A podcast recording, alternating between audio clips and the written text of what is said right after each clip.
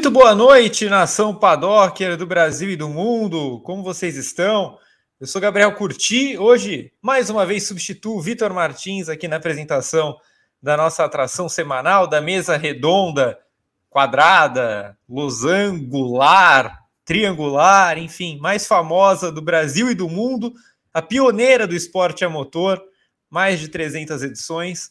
Estamos aqui para mais uma edição do Paddock GP. Eu já apresento meus convidados. Evelyn Guimarães, Gabriel Carvalho estão aqui comigo. Vamos debater os temas da última semana. Semana é, sem Fórmula 1, é verdade, mas com outros temas. Boa noite, Evelyn Guimarães.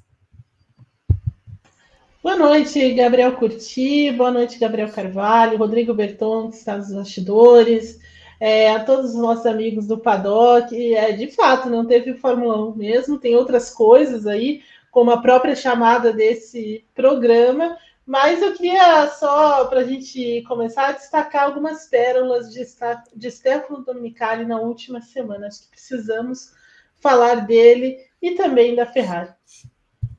Olha, vamos falar de Stefano Domenicali, vamos falar da Ferrari. E vamos fazer hoje uma coisa diferente no final do programa, já já eu explico. Antes, o comentário inicial de Gabriel Carvalho. Boa noite, Gabo. É, boa noite, Gabo. Boa noite, Eve. Boa noite, Berton e todos os nossos paddockers. Enfim, mais uma semana aí é, sem Fórmula 1. Parabéns para a logística da Fórmula 1, que, enfim, quer fazer 30 corridas no ano, mas deixa um espaço é, de quatro semanas no meio da temporada, porque realmente achou que ia ser suave, né? Marcar uma prova na China ainda, né? É claro que acho que talvez pelas recuos do governo chinês, ano que vem a gente vai ter o GP da China em si, mas era para ter acontecido ontem. Então, é, enfim, a galera tem até curtido essa férias, essas férias forçadas da Fórmula 1, vi bastante gente elogiando do staff em si, e que dá para entender, né? Porque, enfim, depois disso a gente tem mais 20 corridas em um espaço, enfim, eu não sei fazer conta de dia e fim de semana, mas enfim, a gente deve ter, sei lá, 20 corridas no espaço de 40 finais de semana, então vai se tornar bastante, é, bastante cansativo para quem trabalha com isso. Pois é, é curioso, né? Mas é, infelizmente a gente vai ver uma maratona daqui para frente, o calendário vai voltar ao normal. Não custava nada ter um GPzinho da Turquia agora, nesse último final de semana, para a gente ter mais assunto, né? Para a gente é, ter um paddock. Eu só, eu não vou falar que não custava nada ter um GP de Portugal, porque não foi o. É. Aconteceram coisas legais lá em Portimão. Então... É, é, os acontecimentos. Os acontecimentos recentes em Portimão deixam a gente um pouco pouco complicado, né? Não, melhor ter um na Turquia, uma prova mais animada e mais caótica, mas sem os problemas que Portugal apresentou em suas categorias recentemente com todo respeito aos amigos portugueses, ótima pista, mas não está sendo muito agradável recentemente. Rodrigo Berton, vou te chamar aqui já para os seus recados iniciais e já te passo a bola dizendo que o público deve espalhar a live muito, espalhar muito a live, porque sabemos, não teve Fórmula 1, mas a gente tem muitos temas, então espalhem. Deem like, se inscrevam no canal, comentem muito, que a gente vai ler os comentários de vocês aqui no chat, comentem depois que que o vídeo entrar, que também ajuda no engajamento. É, que mais que temos, Berton? Conte pra gente. Boa noite. Eu tenho a informação. 20 Siga. corridas em 32 semanas. Até o dia 26 de novembro. 20 em 32? Sim. O Excel me ajuda. Eu tenho aquela planilha atualizada com todas as corridas do ano. É a planilha da, do sofrimento que eu chamo, né? Que a gente abre ali e tem lá o sofrimento. Então temos 20 corridas em 32 semanas. É isso, Gá. Bem-vindo a todo mundo aqui ao Paddock GP, a mesa redonda do Grande Prêmio. Se essa é a sua primeira vez aqui no nosso canal, ó, já se inscreve e ativa o sininho para você não perder mais o conteúdo. Agora que você chegou no Grande Prêmio, você vai ficar aqui. Né? A gente vai fechar a porta para você não sair mais. Então se inscreva no canal, ative as notificações e deixa o like em todos os vídeos. Vocês viram aí antes da vinheta do programa? Tem Fórmula E essa semana, em transmissão da rodada dupla do EP de Berlim. Então tem treino livre na sexta, a corrida do sábado com treino livre, classificação e a corrida, e no domingo também treino livre, classificação e corrida. Olha só, não tem Fórmula 1, mas tem Fórmula E no Grande Prêmio do nosso jeitinho e eu tenho certeza que vocês vão adorar. Quem mandar superchat, eu vou ler, e quem mandar mensagem de assinante também, é, todo assinante tem direito a mandar uma mensagem destacada para o programa. O senhor Alfredo não puxa para cá, mas eu leio. O, o João Rolim mandou: quem está mais iludido, o torcedor do Warriors ou da Ferrari? Ah, o da Ferrari, porque pro Warriors meter quatro jogos aí é rapidinho. Peraí, quem, tá, quem, tá, quem tá mais iludido? Iludido? É. Pô, então, obviamente, o torcedor do Warriors, né? Porque o torcedor da Ferrari não tem nenhum motivo para estar iludido. O torcedor do Warriors acha que vai, que vai ser campeão mesmo passando em sexto no Oeste. Então, eles têm algum motivo para estar iludidos, né? Não, não é um julgamento aqui. Estou dizendo que eles têm um motivo para achar. A Ferrari não tem nenhum motivo, pô. A Ferrari tá no pior começo de campeonato em 15 anos, vai se iludir com o quê? Então é isso. Estou aqui de olho nos comentários, vou colocando os temas na tela. Bom programa. Muito bem, muito bem.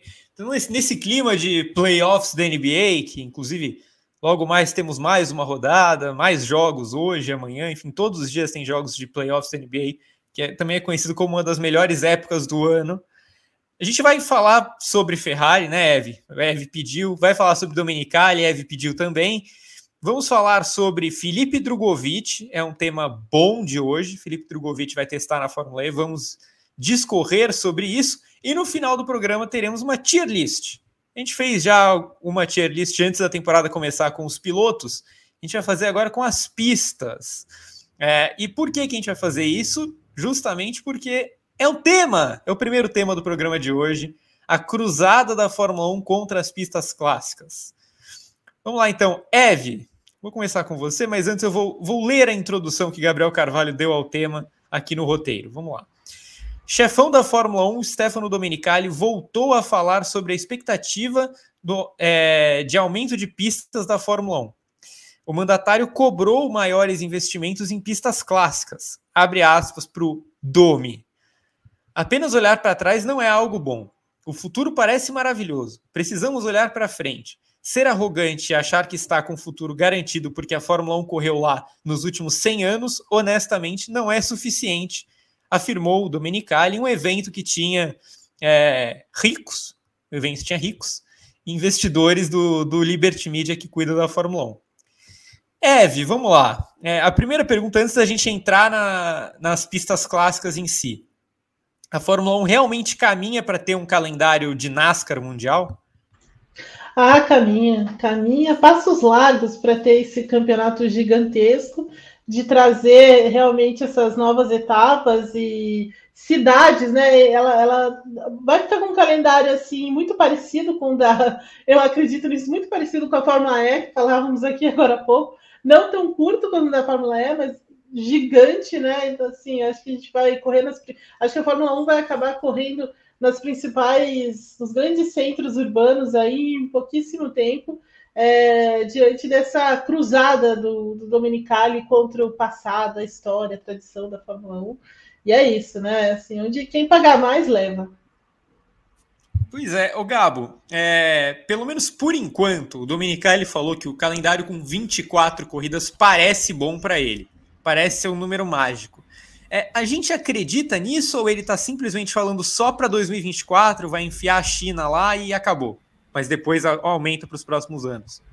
É, eu, eu, acho que a questão principal é que a gente tem que é, notar a forma com que a Fórmula 1 cresce o calendário dela ao longo dos anos, né? Então, é, não é como se fosse pular de 23 para 30 de um ano para o outro, né? Até porque, enfim, não, não tem data para isso, porque você tem que você tem que remanejar várias coisas, né? Então, a questão de você ter 30 corridas é que você precisa remanejar é, até as coisas dos contratos atuais. Então, por exemplo, quando acabar tal contrato, você renegocia para flexibilizar a data, etc. Então, assim, não vai ter 30 corridas em 2025, por exemplo. Mas é uma tendência, um desejo deles. Eu acho que é algo que tem uma, uma longa, uma grande chance de acontecer é, pelo andar da carruagem.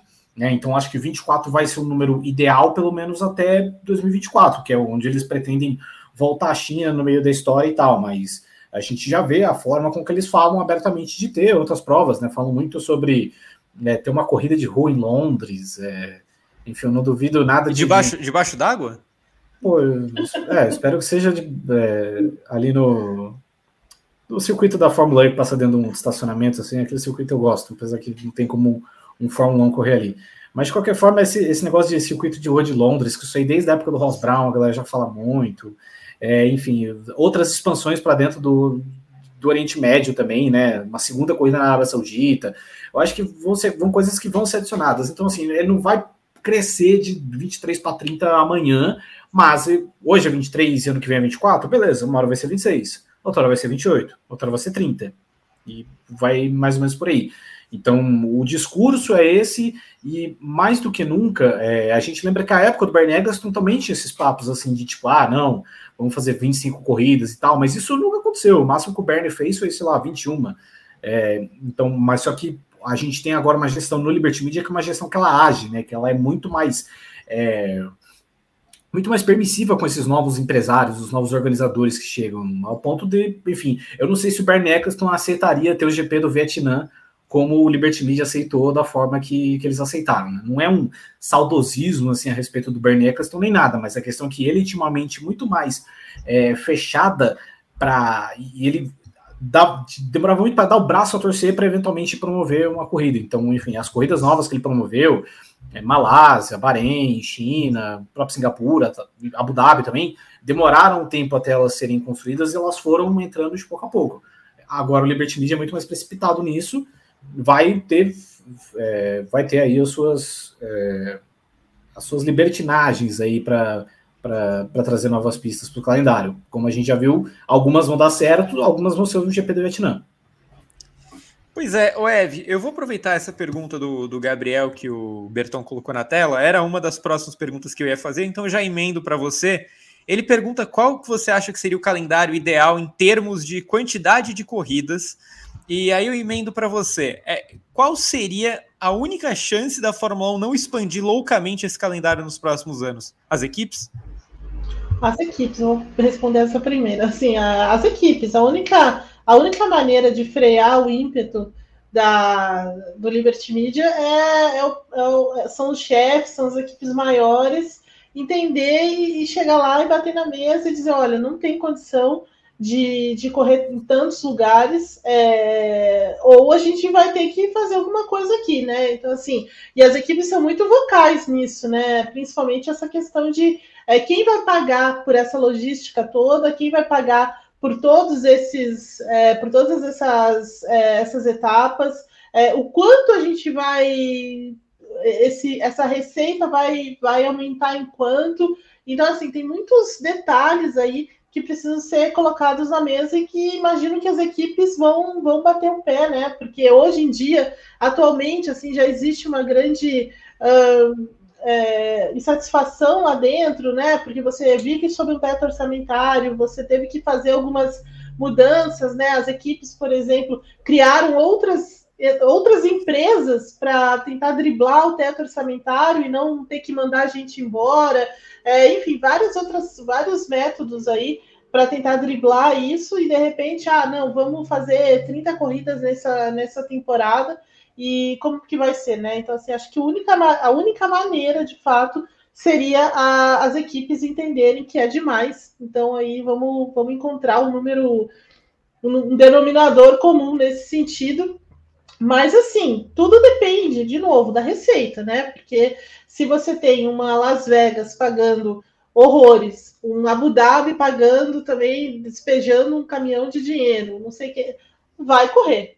É, sabe, porque é, é, o caso, é o que explica, por exemplo, a Fórmula 1 correr na Arábia Saudita, no Bahrein, no Catar, enfim, todos esses lugares em Abu Dhabi, né? E em, na, lá em Las Vegas também. Então, assim, é, aí tem que ver o quanto as equipes, o quanto você quer é, de fato colocar nisso, né? O quanto você quer é, do, do, que você vai abrir mão para colocar para ter mais para ter mais é, etapas e se realmente vai valer a pena. Mas a minha visão, sim, as equipes são a única é a única solução ali que pode chegar e falar assim, ah, não, a gente não, esse é o número e é isso aí que vai acontecer. Quanto ao número ideal, ideal é, eu acho que 18 é o número ideal.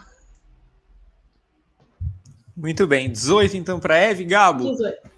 seu número ideal de corridas é, e também fala um pouco sobre essa pergunta que eu fiz para Eve a respeito das equipes, porque é, até vocês comentaram, não lembro se foi você ou se foi a Eve que falou da, que as, algumas equipes já estão elogiando essa pausa involuntária que teve agora, né? O, o Otmar Zofneuer, por exemplo, sugeriu que a Fórmula 1 tenha sempre esse mês sem nada. É, é, é, meio um contrassenso, né? Porque as equipes falam uma coisa, mas aí depois elas votam a favor. É, eu queria que você explicasse um pouco essa situação e também o, o seu calendário ideal. Ah, meu calendário ideal no momento tem seis corridas, né? E todas em Interlagos, inclusive. Mas, mas enfim, de qualquer forma, é, essa questão do equilíbrio das equipes, ela fala de uma coisa só, que é dinheiro. Porque a realidade é, as equipes elas não querem mais cargas de trabalho. Porque até o, o Zé Felipe que ele falou, né, sobre ter essa pausa e tal, é porque, pô, a, não é que a galera para na Fórmula 1 em dezembro e em janeiro. Quem para são os pilotos e tal, né? Mas a fábrica trabalha muito forte no, no inverno e tudo mais, porque já tem um lançamento que tá para vir em fevereiro e vai rodar aquilo tudo de novo. Você pode até imaginar que a frequência de trabalho seja mais suave, porque você não tem que ficar fazendo viagem para lá para cá, porque talvez seja mais fácil de você seguir os seus turnos, etc. Mas essa galera praticamente não para de trabalhar. Então, por isso que às vezes as equipes elas vão se posicionar contra. Mas, ao mesmo tempo, eu imagino que, é, do mesmo jeito que muitas equipes já foram contra sprint race e, e, várias outras coisas, a questão é, na hora que chega na reunião do conselho, a Fórmula 1 dá alguma garantia de explicar: olha, vocês vão ganhar mais dinheiro fazendo isso.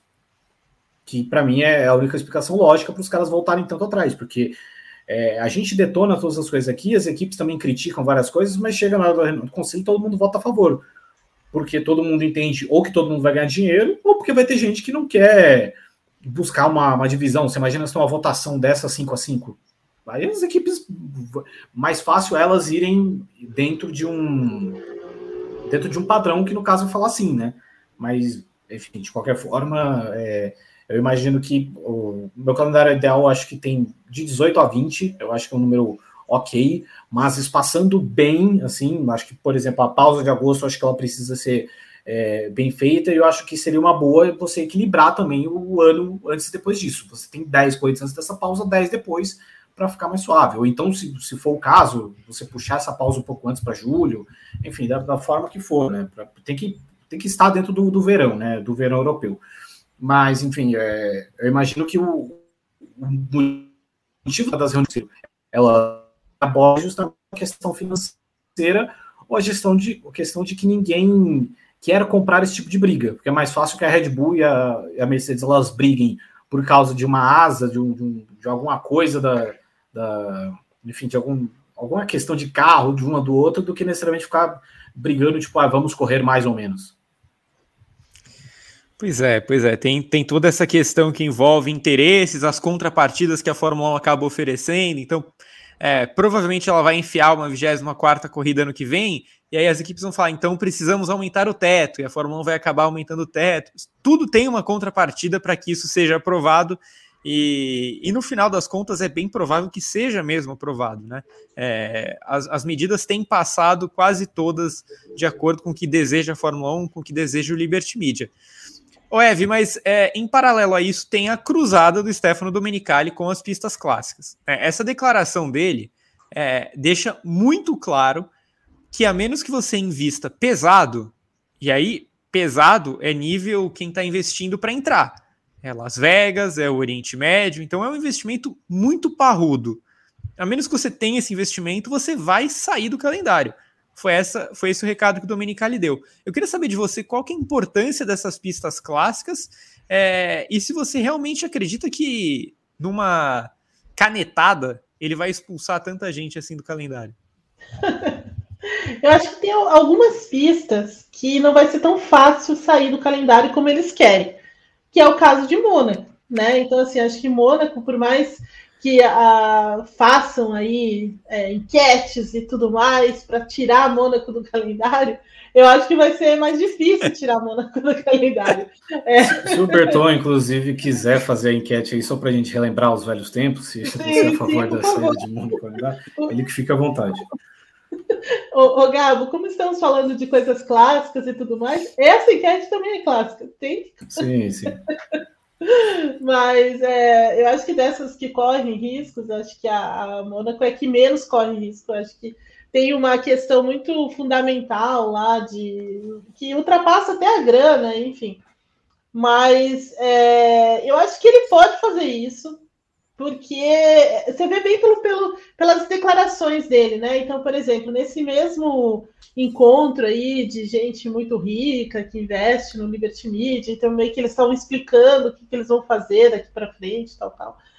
É, ele fala, por exemplo, assim, olha, mas os fãs novos, eles não se importam muito se tem uma supremacia de alguma equipe ou qualquer coisa assim. Eles não se importam muito com o carro em si, com a parte técnica, né? Eles estão mais preocupados com outras coisas, né?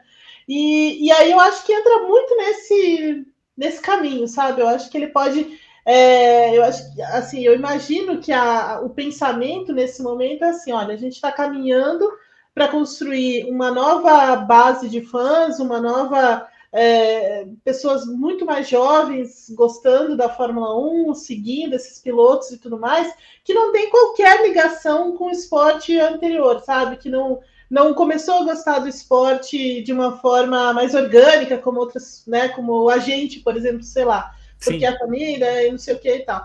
É, começou de um outro ponto, e nesse outro ponto não existe essa, esse, é, essa história, sabe? Então é, é, um, é um outro é, é, é, um, é, é uma coisa de. É um, é um, digamos assim, as pessoas começam a se interessar por, de um outro ponto, de uma outra maneira, que não tem necessariamente a ver com isso. Então, assim, acho que esse corte também do público novo tem um peso grande lá dentro. Então, assim, talvez não faça tanta diferença a longo prazo, sabe? Então, assim, ah, eu comecei a gostar agora, nossa, Las Vegas, que legal, Miami, ou sei lá, é, Nova York, digamos assim, está lá no, no, calendário. Então, para mim, isso já é legal. E eu não tenho nenhuma ligação, não tenho uma história, nem tem nada com o Spa-Francorchamps. Para mim é só mais uma, um autódromo, sabe?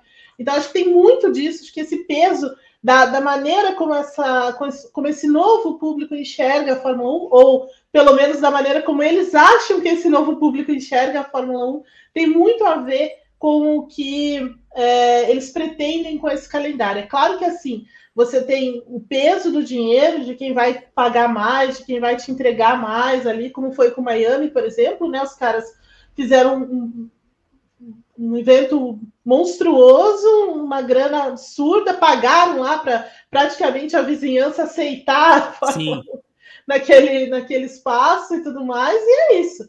Né? Então, assim, Las Vegas a mesma coisa, e, e tende a ser assim e, e aí ele usa também essa, esse argumento desse novo público para fazer isso, para falar assim, de repente Monza já não é tão especial assim, sabe? Porque eu comecei a gostar da Fórmula 1 aqui em Las Vegas e acho que é isso que, que traz brilho. Eu acho que tem um pouco disso também é, nesse, nesse papel. E é claro que assim, existe também um, uma forma mais é, antiga, digamos, não é, não, é, não, queria, não é antiga mesmo, mas assim, não queria descrever dessa forma, mas assim, uma, uma forma mais conservadora e mais tradicional de você negociar esses contratos. Então, por exemplo, Monza, né? É, que vira e mexe está aí tentando, tá a perigo, né?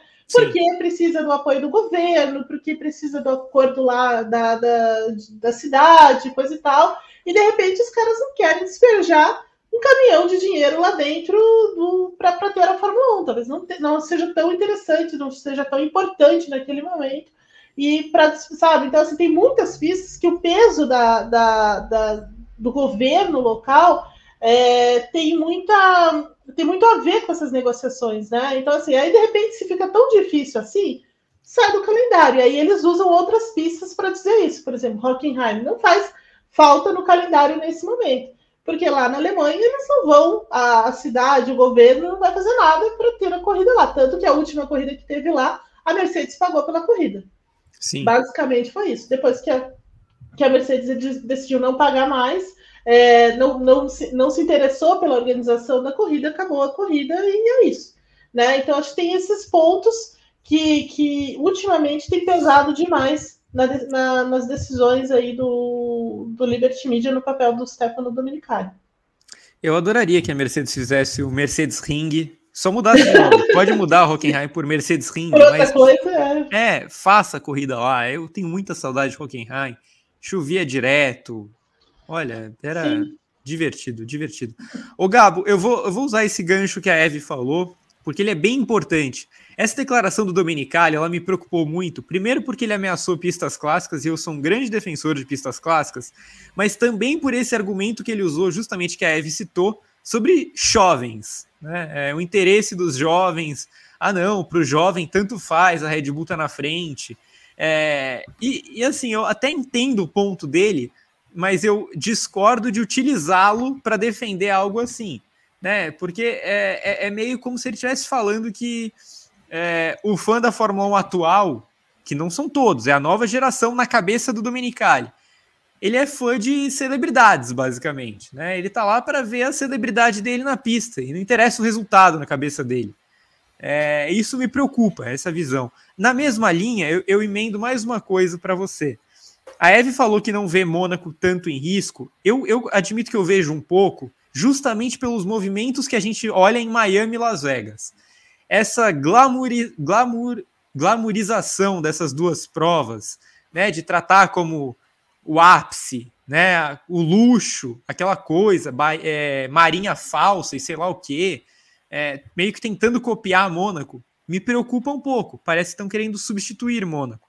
Então eu queria ouvir de você sobre Mônaco, sobre outras pistas clássicas, a importância delas e o risco que elas correm.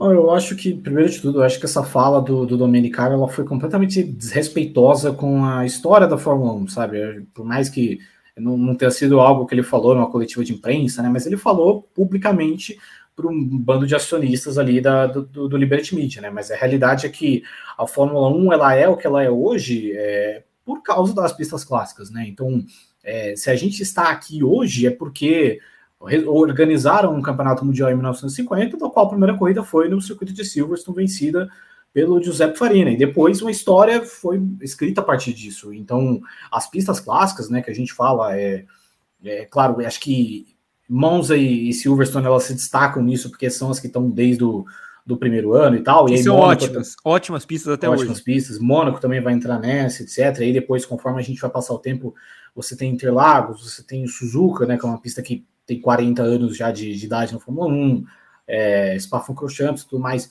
A história, não tem como você não contar a história da Fórmula 1 sem falar dessas pistas, sem falar de momentos que aconteceram nessas pistas. E a história, é, ela precisa ser valorizada o tempo inteiro, né? Então, isso não vale só para a Fórmula 1, mas vale para qualquer coisa, né? Especialmente quando a gente fala, a gente fala de um país, né? A gente precisa sempre valorizar a nossa história, a gente sempre precisa valorizar as coisas que aconteceram, as coisas que nos tornaram é, que nos tornaram fãs daquilo que nos levam a gente até aqui. E assim, é, eu respeito muito o fato da Fórmula 1 estar tá buscando novos fãs, porque foi algo que na época do, do, do Bernie Eccleston ele não queria, ele abertamente falava né, que ele não ia se movimentar para ter novos fãs, para alcançar as novas gerações. É importante que você alcance as novas gerações, mas também é, você não pode esquecer daquilo que, que fez você gostar da Fórmula 1, daquilo que tornou a Fórmula 1 que ela é hoje, entendeu? Então, a Fórmula 1 precisa se preocupar também com quem a, cresceu acompanhando esse esporte de outra forma e que está acostumado a ver a história sendo escrita nessas pistas. Até porque, tipo assim, essas pistas não são necessariamente. Essas pistas são boas, e entendeu? E qual que é o problema? É porque o, o, o host fee delas, que é a taxa que elas pagam, é baixo? É, é isso que realmente é o grande problema? O problema é que nem toda pista vai ter um paddock como o de Abu Dhabi, entendeu? Então, assim, eu achei essa fala completamente desrespeitosa com a história da Fórmula 1. É, sobre Mônaco, cara, é complicado, porque normalmente Mônaco é um lugar que é muito histórico, mas ele é só histórico, né, ultimamente, tá? É, fica muito complicado porque cada vez mais é, são corridas que, enfim, claro, eu acho que na verdade se a gente analisar a história de Mônaco como um todo, especialmente se a gente analisar os últimos 30 anos, vai, não tivemos assim, as corridas grandes em Mônaco não foram porque tiveram grandes disputas e tudo mais, mas porque tiveram grandes perseguições ou foram muito caóticas, coisas assim.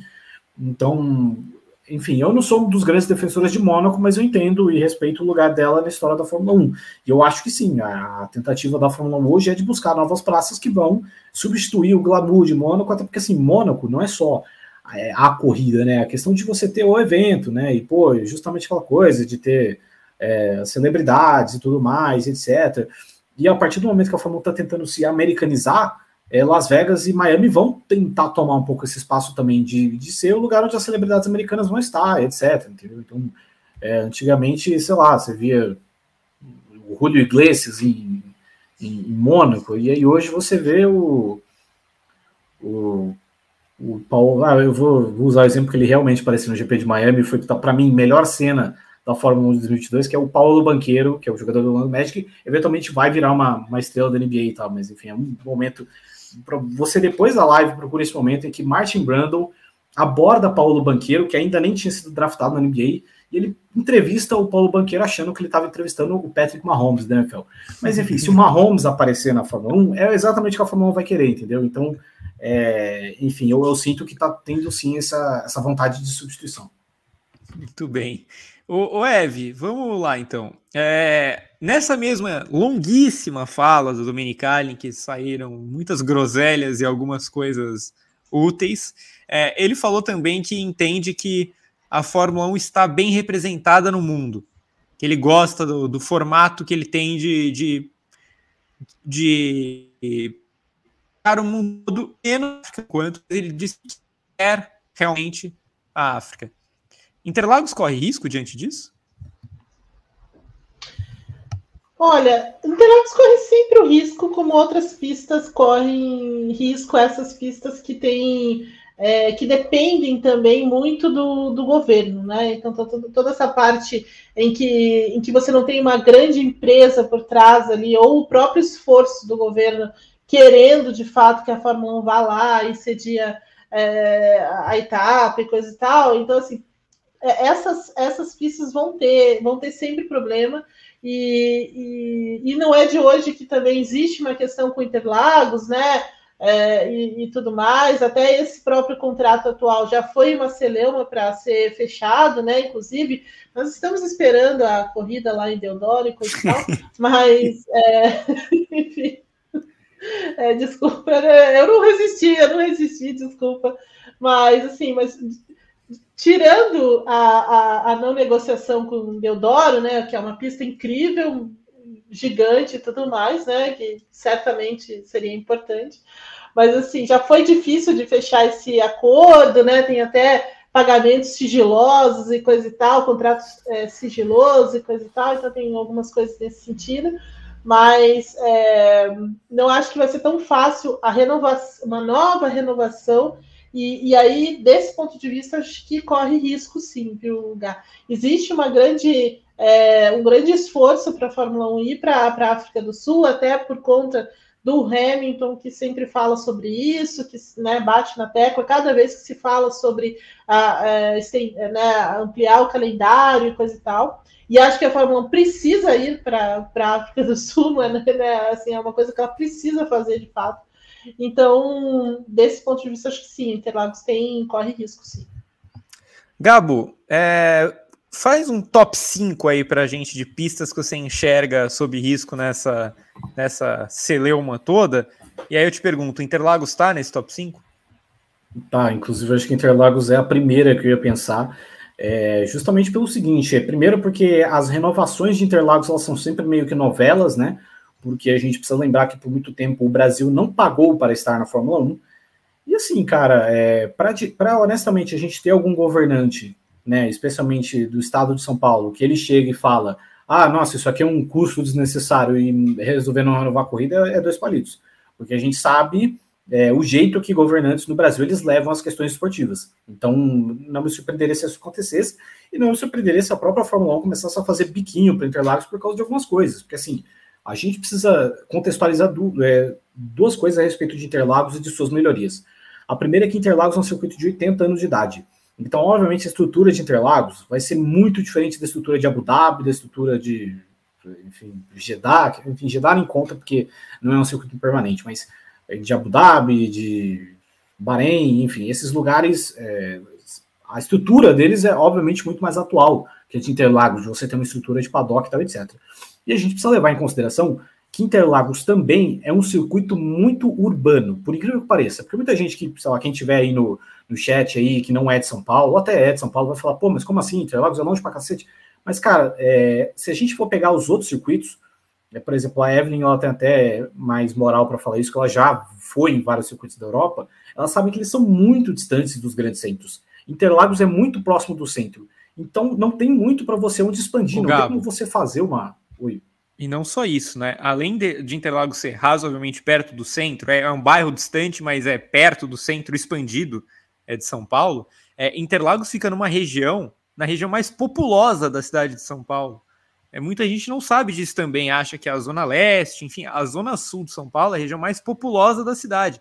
E a concentração de população na Zona Sul maior é justamente na região da cidade Dutra, é, de Interlagos, do Grajaú. Sim, sim. Então, e porque assim, se você comparar o quanto o Central é Interlagos de, e Silverstone, por exemplo, Silverstone é, é longe pra caramba, é muito difícil chegar. Monza talvez seja uma que seja um pouco de exceção, mas ela ficou 80 quilômetros de Milão também, é porque Monza é uma cidade pequena na região metropolitana de Milão. Então, qualquer outro, os circuitos eles ficam muito, sem ser esses circuitos de rua, claro, eles ficam muito distantes dos, dos grandes centros. Então, não dá para ter uma reforma em Interlagos que vá deixar ele no mesmo padrão do Bahrein. E até, por exemplo, se a gente parar para pensar, é, Interlagos não sofre de um problema que está sendo recorrente na aviação brasileira, que é especialmente a respeito dos aeroportos do Rio de Janeiro.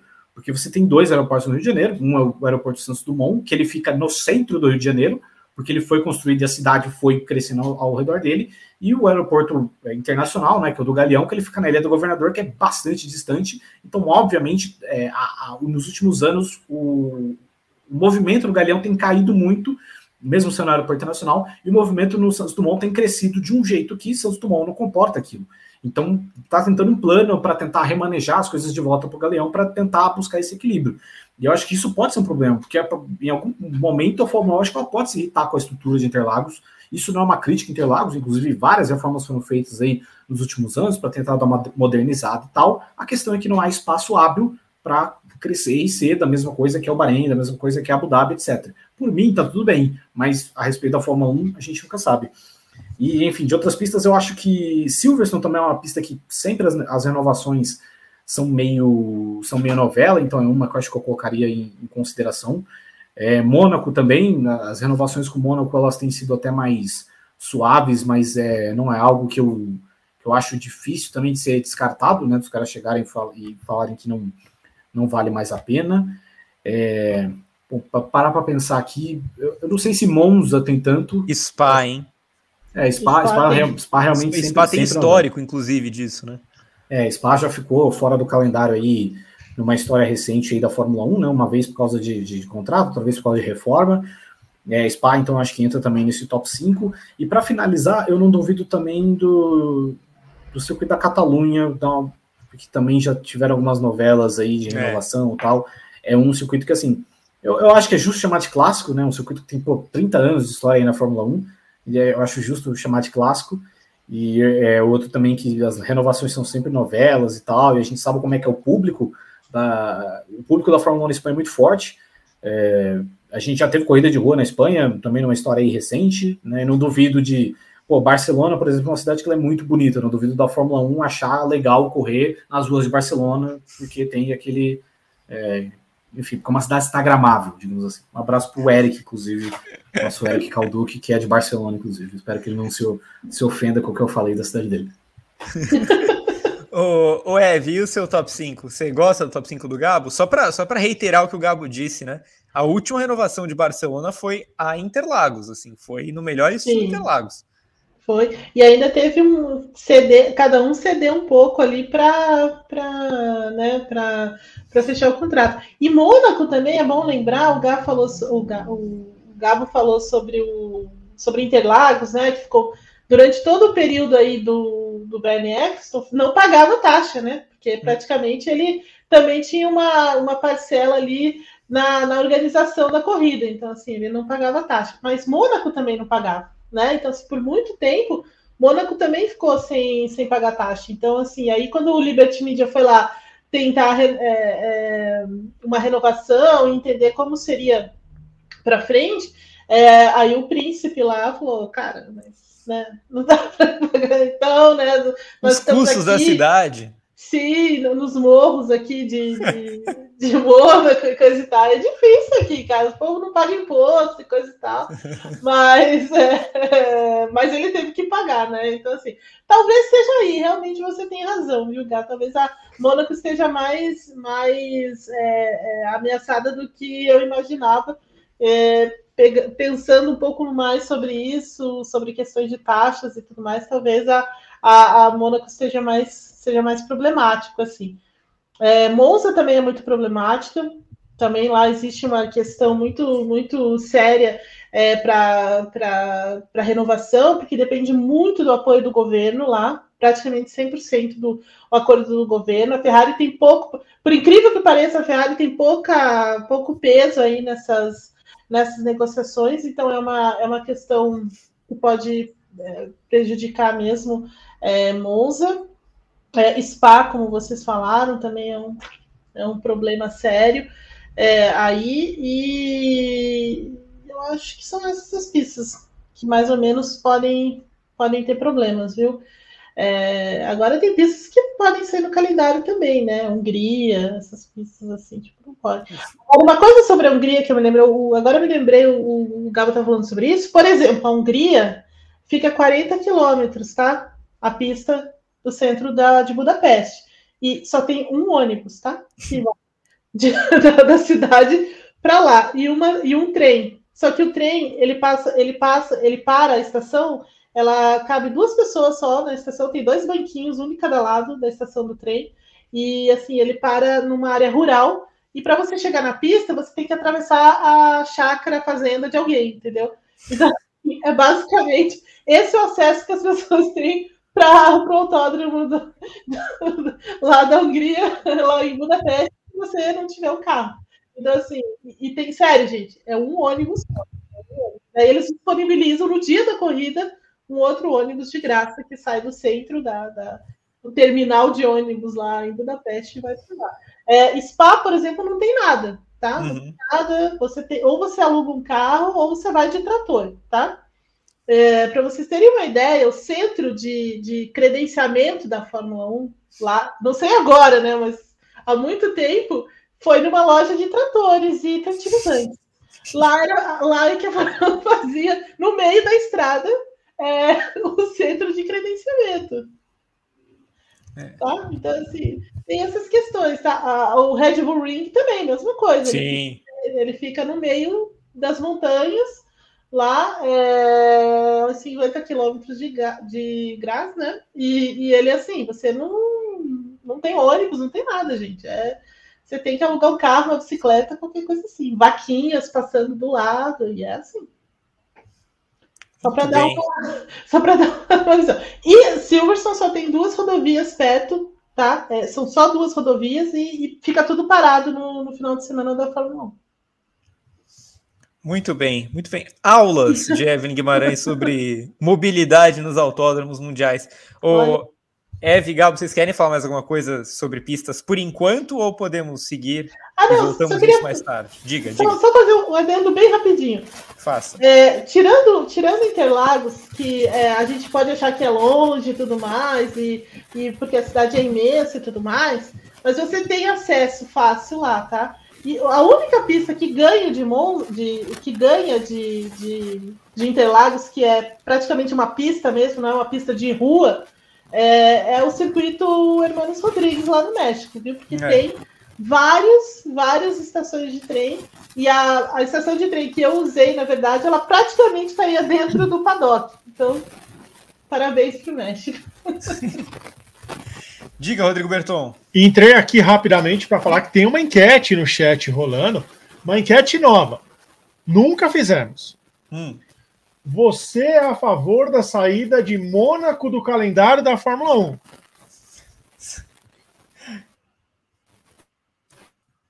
Não, 50%. 3 estava 51. Quem sabe, todo mundo sabe que essa enquete sempre bate 60 40 e eu travei, eu tenho certeza. Deu, deu, deu, deu uma travada e o seu microfone está dando aquela chiadinha clássica. É verdade. Ah, é, é, o Alfredo. É o Alfredo. O Alfredo ah, voltei agora que o Alfredo me voltou. Então, tem a enquete rolando aí e tá faltando like. Quem deixa o like e se inscreva no canal. Vou só completar o pedido do Bertão. Espalhem também a live, gente. Ajudem a chegar mais gente. Eu sei que é um dia complicado, entre corridas de Fórmula 1. É, ó, a Cher tá aí. Tá todo. Quem mais tá aí, Rodrigo Berton? Mostra pra gente. A Laika tá aí. É... Vitor Martins diria que na mesma posição de sempre. Então, é... quem que é esse mesmo, Eve? Kurt Russell. Kurt Russell tá aí. e, e, o Vitoto, que não, Vitoto. não, não tá aqui hoje porque ele já tá em Baku é, concedendo entrevistas. É, tá aí aparecendo também pedindo o like de vocês e espalhem o vídeo. Vamos chegar a mais guerreirinhos acompanhando. É importante para a gente, muito importante o acréscimo na audiência, tá bom? Vamos para o nosso próximo tema, já prometendo então para vocês, no final do programa, vamos fazer a tier list com as 23 pistas do calendário, divididas em categorias. As mais importantes, as que devem ficar, as que ok, as que devem sair e as que devem vazar. Daqui a pouquinho Final do programa a gente faz isso, tá bom? Mas antes, Evelyn Guimarães, vamos lá. A FIA anunciou que vai realizar uma audiência para ouvir a Ferrari sobre a punição dada a Carlos Sainz no GP da Austrália. É...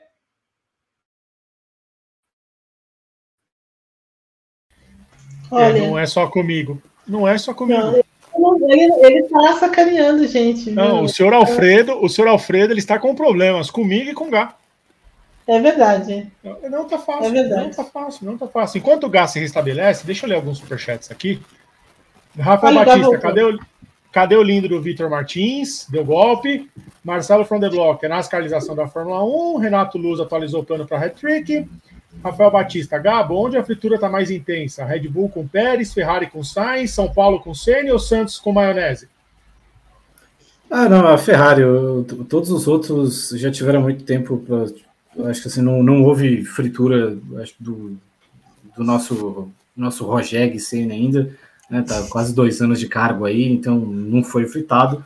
E, enfim, o Odair, assim, se, se fosse para ser fritado, ele já ter, seria fritado. Os caras vão dar moral para ele enquanto o Santos não for humilhado de novo. Então acho que o, o Vassoura é quem tá principal, principal aí, o fritado do momento. Voltamos, Gá?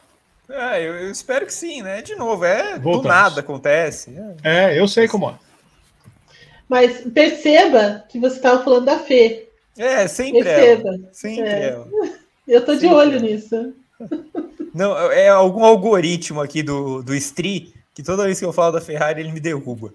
É. Bom, vamos lá. Ele é, seja ferrarista. É, ele é, ele é, ele é, ele é ferrarista. Vou refazer então, vamos lá. A FIA anunciou que vai realizar uma audiência nesta terça-feira é, para ouvir a Ferrari sobre a punição dada a Carlos Sainz no GP da Austrália, uma corrida que parece que já faz anos que aconteceu. A equipe italiana fez um pedido de revisão da sanção, alegando que recebeu um tratamento diferente durante a decisão dos comissários é, de prova em Melbourne. O encontro vai acontecer amanhã, amanhã cedíssimo, inclusive, e aí eu pergunto para vocês, Evelyn Guimarães, a Ferrari tem razão nas reclamações? Não. não, porque... é... não tem, não tem razão. Ela tem que.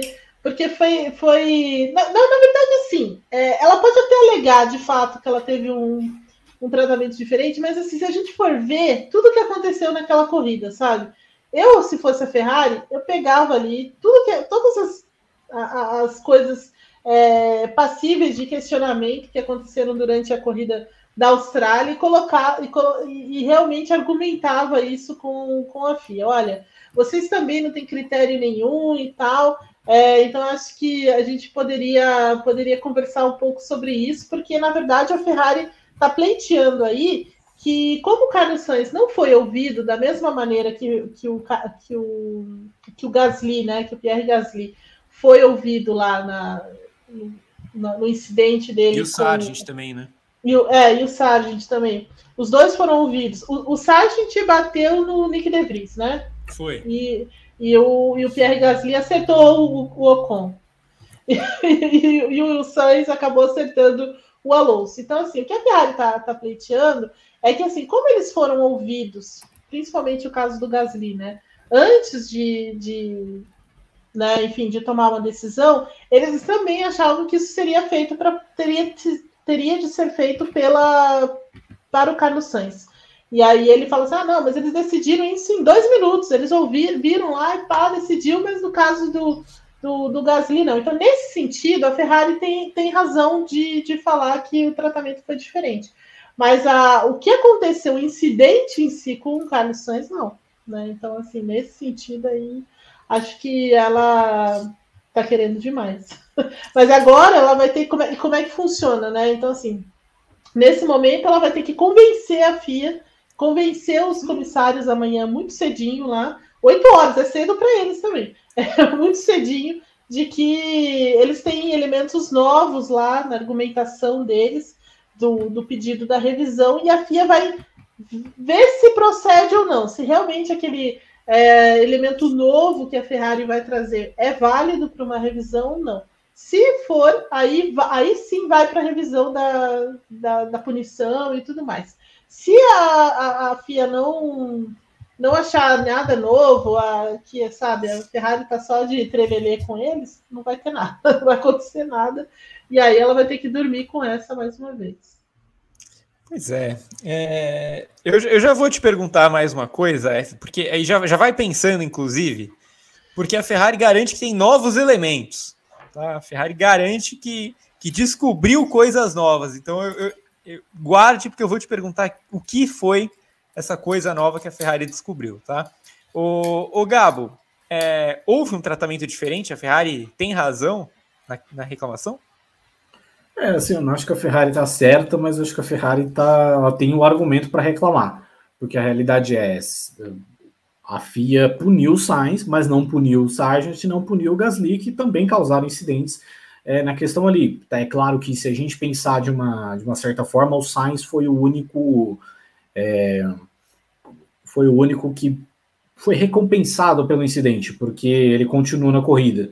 Mas é, aí resta a, a, FIA se explicar sobre como que ela puniu as coisas. Tipo, se a FIA chegar e esclarecer, olha, a gente puniu o Sainz e não puniu o Gasly e o Sargent porque a gente entendeu que eles saíram prejudicados pela própria atitude, Beleza, é um argumento que, que dá para entender. Agora, enfim, é um argumento que inclusive eu discordo. Eu acho que você, você precisa ser punido independente de você. Claro, se você foi beneficiado disso, punição tem que ser mais grave. Então, aí resta saber o jeito que, enfim, que, que vai ser lidada essa situação. Qual que vai ser o que, como vai ser essa a FIA vai esclarecer os motivos do porquê que o Sainz foi punido e porquê que os outros não, porque o tratamento diferente se diz respeito disso. E a Ferrari, nesse caso, está certa.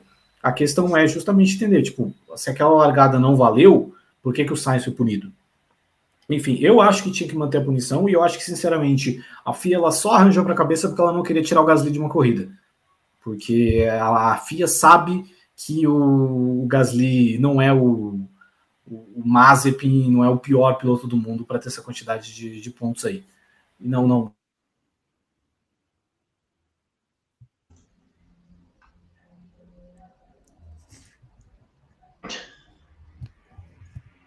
Pera, pera que você tá mudo, Gabo. Agora sim, ele tava doido para pular em cima do notebook aqui, mas ele não vai. Vai para lá. Vai. Enfim. Gabo socorrendo, fazendo é, não, é resgate. Porque, é porque hoje eu tô gravando. Porque houve um problema técnico no meu quarto que a luz. É, a lâmpada está boa, mas a luz não quer acender. E, então eu tô fazendo o quarto da minha mãe e ele tava dormindo em cima do, do armário aqui, e ele tava doido para pular em cima do, do, do, meu notebook, eu tive que impedir. Inclusive agora ele tá do outro lado, ele tá mexendo no plástico. Então a gente tá com fome, mas eu não vou. Enfim, eu vou esperar acabar o programa para dar comida para ele. Muito bem, muito bem. Ô, ô Eve, é, é, curto e grosso para vocês dois. Se, se quiser discorrer, pode, mas eu acho que nem tem muito, mas enfim. O Sainz vai recuperar o quarto lugar? Não. É isso? A, a, é, ué, a, é que a história, a, história mostra que a FIA raramente dá segunda chance nesses casos, né? Raramente. em momentos que houve, que ela poderia até ter, ter feito alguma coisa, que foi naquele caso do, do, do Verstappen aqui no Brasil, até com, com o Hamilton, né, que havia, não havia câmera, aquela coisa toda, é. É, mesmo nesses momentos, ela, né, não, não, não permitiu. Eu lembro também daquela pérola da, da, da Red Bull, né, que é, simulou aquele incidente entre, entre, entre o Verstappen e o Hamilton em Silverstone, né? É que ela foi lá, fez tudo de novo, mostrou os dados, não deu certo. Quem, quem que foi mesmo, Eve? Foi, um, foi, um, foi o Lawson, talvez? Não, não foi, foi, o Alexander Albon. É, foi, foi, o álbum, o álbum. Enfiaram o álbum para isso, verdade, verdade. Fecharam o Silverstone e ele foi lá para simular o que tinha acontecido aqui. Foi maravilhoso, sensacional, Red Bull, sensacional. Não deu certo, claro. Então, assim, é, a menos que a Ferrari encontre alguma inconsistência muito severa, assim, muito contundente é, em alguma decisão, em algum, alguma coisa que foi escrita, sabe, pela FIA, é, que daí seria o tal fato novo, mas. É, eu vou ficar muito surpreso se acontecer alguma coisa assim. O, o, o, Gabo vai recuperar o quarto lugar, o Sainz? Não vai, e essa, essa questão de fato novo da Evelyn me lembra de uma outra vez que a Ferrari foi ao tapetão, que foi no GP do Canadá de 2019, né? Que quando o Vettel perde a, a vitória, e aí abriu a investigação, tal, ah, não, vai para julgamento, a Ferrari vai trazer um elemento novo, e a Ferrari trouxe um vídeo do Karun Shandok analisando o incidente, e aí a FIA falou, não, recurso negado, vitória do Hamilton. A, a mesa tática de Karun Shandok. Verdade. Boa lembrança, Gal. Sensacional. O, o Eve, só, só para a gente não ficar. Só para a gente não deixar o público sem saber o que vai acontecer, antes da gente passar para o Drogovic, qual que é esse novo elemento da Ferrari? A gente estava até falando sobre isso antes do programa, né, Eve? O meu palpite Sim. é que o Carlos Sainz foi atacado por uma cobra antes da relargada e que esse seria um elemento novo. Queria saber qual que é a sua tese. Eu acho que é o Koala. É, é, é, muito parecida com a sua tese, mas eu acho que um Koala pulou dentro do carro no, naquele momento e desconcentrou completamente. Não foi culpa do, do, do, do Sainz, obviamente, né? Mas aconteceu isso e a FIA tinha que levar em consideração a vida selvagem da, da Austrália. não vai achar. Não vai achar. E aí, Gabo, qual que é o fato novo? Sua aposta. Pô, não sei, acho que é um vídeo agora do Julian Palmer analisando. de um canguru analisando, né? É. Você quer, como... quer deixar seu palpite, Ber? Como é que é? é não, é só para avisar. Lá no Instagram do Grande Prêmio, instagram.com.br Grande Prêmio, a gente tem colocado uns vídeos maravilhosos. Verstappen chutando coisas. Às vezes, não Bom. sei se vocês viram. Bom Cara, é, é, é, das coisas mais sensacionais que apareceram na internet. Fizeram a montagem do Verstappen chutando o carro lá no Azerbaijão para momentos da Fórmula 1. Então eu tenho certeza que vai aparecer o Verstappen chutando o carro do Sainz ali para ir para cima do Alonso. E é ali que eles vão. É, certeza que foi. E eu acho que foi um canguru. É. O canguru se equilibrou no rabo e deu com as duas patas ali, tal qual um canguru boxer. É, eu, passa aqui o, o, o Rins, passou aqui, venceu a corrida ontem e passou aqui. Ô, ô Gabo, antes do, antes do Bertão continuar com as mensagens do, do público, para a gente passar para o terceiro tema. O que, que você ia dizer de australiano aí? É, como é que é o nome do camarada lá que, que era o caçador de crocodilo tal, que um dia. Crocodilo Dandy. É, mas foi esse que morreu? Foi o... Não, tem um outro que morreu, né? Que estava fazendo alguma coisa, né? É, que ele foi nadar com a raia, um negócio assim, Isso, acho que é esse. É. Ah, é, foi ele mesmo.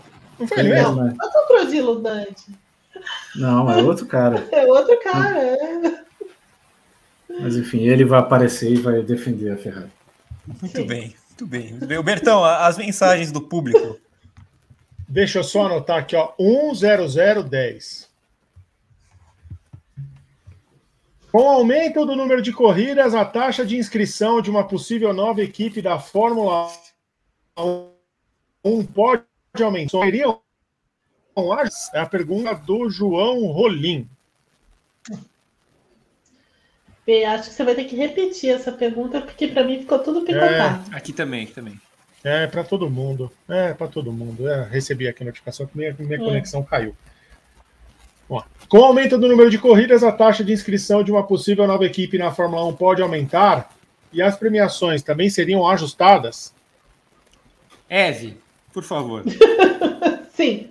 Ah, já se fala, né? Na verdade, dentre de, nesse momento, Stefano Dominicali também sugeriu o aumento da, da taxa para as equipes, porque ele acha que a Fórmula 1 é muito valiosa e 200 milhões de dólares é muito pouco para quem quer entrar no, no campeonato, então ele já está pleiteando aí um aumento. E certamente, se o campeonato aumentar, também vai aumentar a taxa e vai aumentar a premiação também, né? Porque aí é mais, mais um din-din que entra, mais dinheiro para a Receita. Ô Ber, antes da próxima pergunta, uma, uma pergunta rápida para vocês dois, para Eve e para o Gabo. É, vocês não acham que o Dominicali falar isso tudo que ele falou nesse evento, é, que tem um peso diferente dele dar uma entrevista e de falar diretamente para os investidores? Porque assim, na minha cabeça, quando ele fala um monte de coisa polêmica para os caras que teoricamente bancam o negócio, ele tá meio que incentivando a galera do Liberty Media a forçar essas mudanças, né? Sim, sim, porque aí ele quer fundamentar ali, né? Quer usar todos os argumentos possíveis para conseguir aquilo que eles querem, né? Então, assim, é, é basicamente isso. Concordo com você, Gabi. Vai lá, Beiro.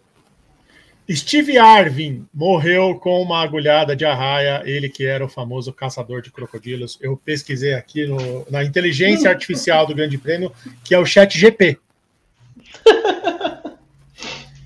o outro, eu não me importo.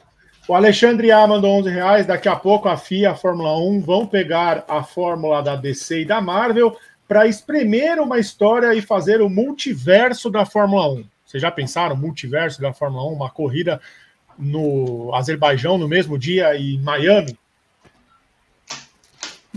Sempre lembrando que a Indy já foi pioneira nisso e fez duas em dois lugares diferentes no fim de semana, né? Na época da, do, Verdade. do, inclusive, vai. Essa semana agora, inclusive, vai entrar na garagem da especial sobre isso, porque foi justamente em uma das, das duas corridas, né? Pós-unificação, né? Ninguém queria abrir mão da corrida, então parte do grid correu o GP de Long Beach, parte do grid correu o GP de Moteg no Japão, e aí a Danica Patrick se tornou a primeira e única vencedora de corrida na história da Indy. Alexandre Coda, com mais corridas no calendário, será que teríamos também aumento no teto de gastos? Acho que seria justo. Com certeza Sim, teríamos, certamente. a Fórmula 1 vai oferecer como contrapartida. Para encerrar, a Ana Maria, que está lá em Manaus, falou que ela está amando o Verstappen sofrendo na mão da Baby P. Da Baby É, é a filha do Piquet? É a filha do Kvyat, com a Kelly. Ela, ela tem aparecido Ah, nos tá, stories tá, dele. tá. Ele tá lá Ah, no tá. simulador, ela chega, pula nele, beija ele. É maravilhoso, é uma criança adorável. É isso, Gá. Essas foram as mensagens do momento, no momento que há uma virada na enquete. 51% do nosso público vota sim para a saída do GP de Mônaco. Eu vou encerrar a enquete. Vou encerrar. Encerrei. Ah, encerrei. Ah, que eu cliquei errado, ó. Poxa, que pena. Poxa. Ah, essas 51%. enquetes, hein? Olha só. Estamos de olho nessas enquetes dos robôs e tudo mais. Não, aqui, aqui é enquete séria, não é enquete para eliminar participante de reality show, não. Eu volto já já. Muito bem, muito bem. Até daqui a pouco, Rodrigo Berton, ele já volta com mais mensagens. E eu reitero o pedido mais uma vez: deixem o like, compartilhem a live, chamem mais gente para cá e continuem deixando superchat. A gente gosta de um cascalhinho que cai na nossa, na nossa conta, tá bom? Vamos para o terceiro tema. É, o atual campeão da Fórmula 2, Felipe Drogovic, foi confirmado como um dos pilotos da Maserati no teste de novatos da Fórmula E, que acontece na próxima semana em Berlim. O brasileiro foi confirmado junto do australiano Hugh Bota. O anúncio do. E aí eu pergunto para vocês dois. Vou começar com você agora, Gabo. É, esse anúncio de Dro- Drogovic fazendo teste na Fórmula, na Fórmula E significa? Acho que pode significar sim, porque honestamente o Sete Câmara também participou desse teste de novato. É, muito cara que tá aí no grid agora, tipo Ticton, tal, todos esses caras fizeram esse teste de novato.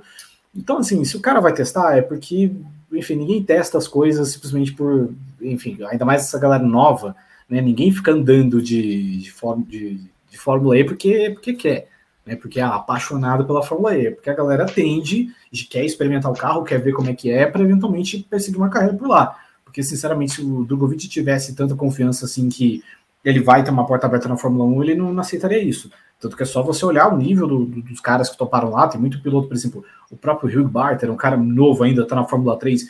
Eu honestamente não acho que o Hugh Barter vai correr na Fórmula 1 um dia. Mas enfim, ele já tá abrindo essa, essa possibilidade. Teve mais gente também, tipo, o. Sei lá, confirmaram 11, 22 caras, eu não vou lembrar de todos. Mas enfim, dos caras que você olha que estão topando participar disso, a maioria dá para ver que eles não têm essa abertura de Fórmula 1. No máximo, o, o piloto Victor Martins da, da Alpine, talvez esse é um que tem ainda uma aspiração à Fórmula 1 e ele vai decidir fazer também. Então, honestamente, eu acho que ele está deixando uma porta aberta e eu acho que está indicando, sim, que eventualmente ele pode ir lá. Claro, hoje ele vai falar que não, é um teste, que é uma grande categoria tal, etc. Mas a realidade é que, enfim, como, como a Fórmula 1 é um bagulho muito diferente de Fórmula 2, de Fórmula 1, é importante você pegar o carro e testar. E aí, dependendo do que acontecer, eu acho que, que pode pintar uma proposta para ele. É, ainda mais, enfim, é como se a Maserati também tivesse lá 100% feliz com os pilotos dela, né? Então, se for o caso da Maserati, pode ser, mas eu acho que sim, indica que o Drogovic está começando a namorar com uma ida para a Fórmula E. O Ev, pintou mais um brasileiro no grid da Fórmula E? Olha, é, eu concordo com, com o Gabo, eu acho que tem, tem muito é, tem muito disso, sim, né? Porque não parece que a vaga na Fórmula 1 vá, vai ser tão fácil assim, né? Então, embora o Drogovic esteja lá na Aston Martin como o primeiro piloto do programa deles, e o Laura Stroll falou tanto sobre isso, né?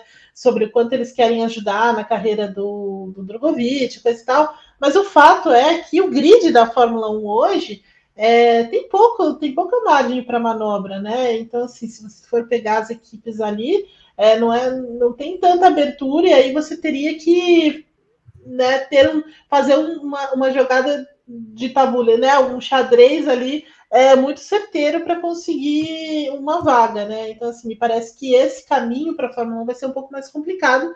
E é ruim, por outro lado, ficar longe da, de qualquer competição, né? Você só focar ali nesse trabalho de, é, de reserva e tudo mais é um pouco arriscado, né? Ficar longe e tudo mais.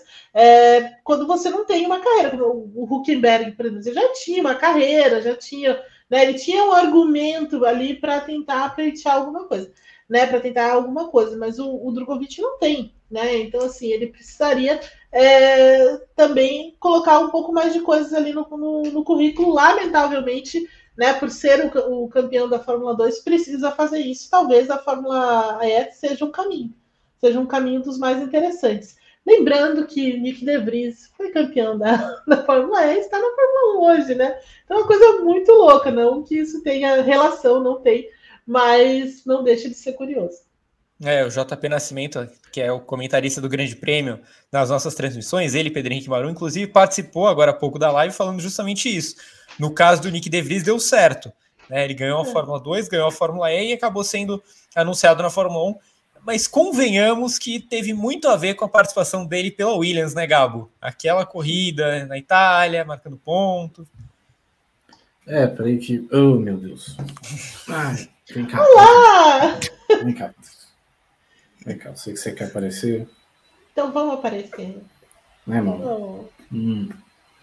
Enfim, eu vou, eu vou ver se ele fica quieto aqui no meu colo. Vamos, pessoal. Enfim, é, podemos voltar ao assunto do Nick DeVries.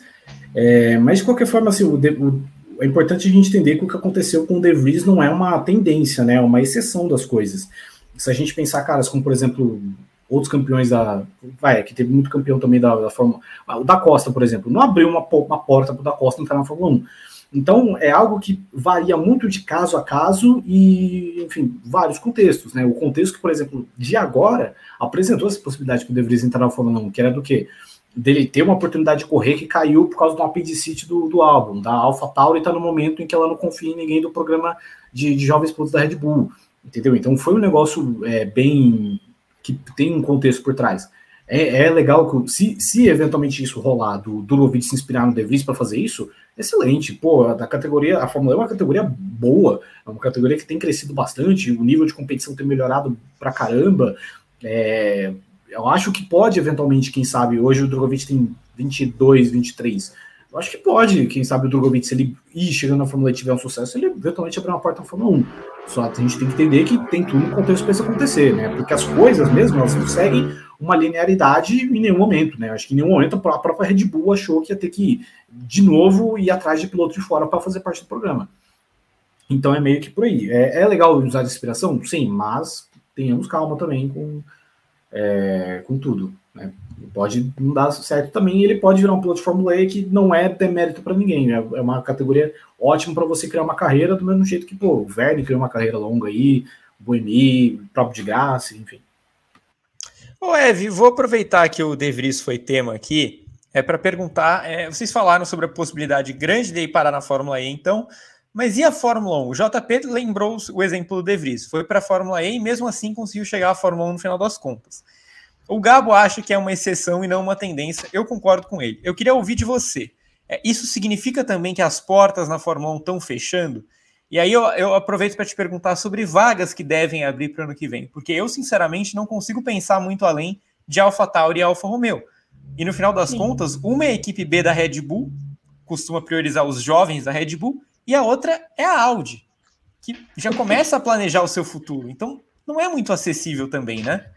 Exatamente. Então, é, então, é o que a gente estava falando, falando, antes, né? Porque a, o cenário na Fórmula 1, nesse momento, ele está muito limitado né, a basicamente essas duas equipes. Né? A menos que aconteça alguma coisa na Williams, que mude alguma, alguma, algum cenário lá, se de repente o Helmut Marko tem um, sei lá, ele acorda de manhã, quer o álbum de volta, é. tira o álbum de volta, põe na AlphaTauri, põe na AlphaTauri, de repente, porque não tem ninguém para subir, alguma coisa nesse sentido, pode acontecer.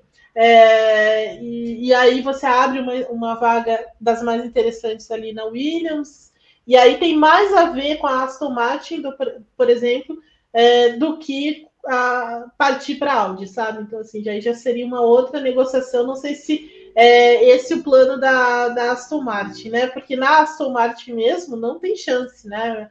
Principalmente nesse momento. Então, no momento em que a equipe está vivendo um crescimento técnico dos mais interessantes, que já está muito perto ali de realmente ser a, a, a, a força é, que vai ameaçar alguma coisa com a Red Bull, qualquer coisa assim, não vai perder o Alonso, não vai, não vai perder o, Lance Stroll, menos que o Lance Stroll seja atropelado por uma bicicleta. não vai ter jeito. Né? Mas assim, nesse sentido, é, tá muito limitado, né? Então você tem que procurar outras outros caminhos, né? A Fórmula é um caminho dos mais, é, assim, é, que chamam a atenção, porque boa, boa parte do pessoal que está lá tem certa ligação com a Fórmula 1, né? Então você tem o, o que foi o próprio caso do, do, do Nick De Vries, né? Então, assim, é porque você tem um olhar da Fórmula 1 também para a Fórmula, Fórmula E, é legal, mas ele pode também, de repente, fazer um caminho completamente diferente, como outros pilotos da própria Fórmula E fazem, o EC, né? Então, assim, você tem você tem outras categorias, e, e, e me parece que é isso, né? Então, assim, era, é, era a chance que ele teve naquele momento de fechar com alguma equipe da Fórmula 1 e aí escolheu a Aston Martin, ok. É, e é uma aposta que você faz, né, naquele, naquele sentido em que os caras da Aston Martin, ah, vamos fa fazer o, o, programa aqui, vamos tentar é, te colocar na Fórmula 1 de algum jeito, mas parece que não vai, não vai dar, então você tem que ter um plano B. Talvez o plano B dele seja esse. E aí, Gabo, como é que você vê as portas da Fórmula 1 para o Drugo? É, eu acho que estava muito evidente por todo o andar da carruagem, por toda a trajetória dele na, na Fórmula 2 mesmo, que ia ser um pouco difícil dessa chance é, aparecer na Fórmula 1, especialmente porque a gente vive numa Fórmula 1 que todo mundo está muito fechado é, em cultivar pilotos desde cedo, né? E, enfim, e aí raras exceções vão aparecer, né? Como o caso do De Vries, por exemplo, foi uma completa exceção que apareceu. Então, justamente por não ter se filiado a uma equipe antes, né, ele vai se filiar justamente depois que ele ganha o título, que tem essa dificuldade. E é aquela coisa, é, é, é, é já era uma porta que estava muito complicada para ele, e a realidade é que na Aston Martin ele não vai ter tanto essa porta assim, porque, pô, é uma equipe que de um lado você vai ter uma lenda da Fórmula 1, do outro você vai ter o filho do dono. E ao mesmo tempo, assim, se o Alonso aposentar amanhã, né, não, não amanhã, vai mais ao fim dessa temporada, vamos supor que o Alonso deixe o esporte, é, que garantia que a gente vai ter que a que o Drogovic é quem vai entrar no lugar dele. Ele é o reserva, mas, tipo, é, pô, ele sub... o Vettel, por exemplo, foi um cara que saiu e repuseram com o Alonso. Então, se o Alonso sair, eles vão tentar repor com o piloto da elite, que pertence à elite da Fórmula 1, que tenha uma bagagem em si para estar naquele posto. Eles não vão querer montar uma equipe com um Stroll e um novato. Né? A gente viu o que, que foi, por exemplo, a, a Williams, né? Claro, um contexto bem diferente, né? Obviamente o Drogovic mais piloto que o Sirotkin, mas pô, quando a Williams foi Stroll e Sirotkin, o que, que foi, entendeu? Então, assim, ao mesmo tempo que o Stroll ele não tem capacidade de liderar uma equipe da forma que o Alonso está liderando, se o Alonso sai, quem vai dar espaço não é o Stroll, entende? Vai ser outra pessoa, e eles vão buscar algum free agent, vão tentar, é, não vai ser a primeira opção, entende? Então, acho que é justamente por isso. E claro, a porta pode se abrir para ele eventualmente da forma que o De Vries ganhou a porta? Pode, mas vamos lembrar também que o De Vries demorou um pouco a ganhar isso e foi chegar num contexto diferente. Muito bem. O, o, o Eve, só para a gente arrematar o assunto, então, é, a gente tem o Callum Aylott, o Marcos Armstrong, Christian Lungar. A Índia é uma saída para o Drogovic? É uma saída, é uma saída, sim. Aí, mas é aquela coisa que a gente já falava antes, né?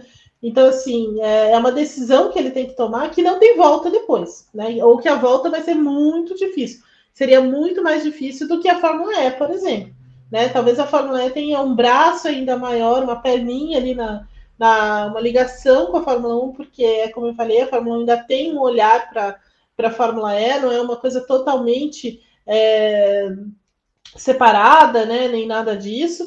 As duas são, são, são campeonatos da FIA, é, tem mais ou menos né, as, algumas pessoas ali em comum e tudo mais. Então, você, de, de, de uma forma ou de outra, está mais perto da Fórmula 1 do que é, outras categorias. Agora, se cruzar o Atlântico, aí, aí só ah, de repente uma, um, uma vaga muito boa na Indy, um campeonato, um título, alguma coisa nesse sentido para fazer o caminho de volta.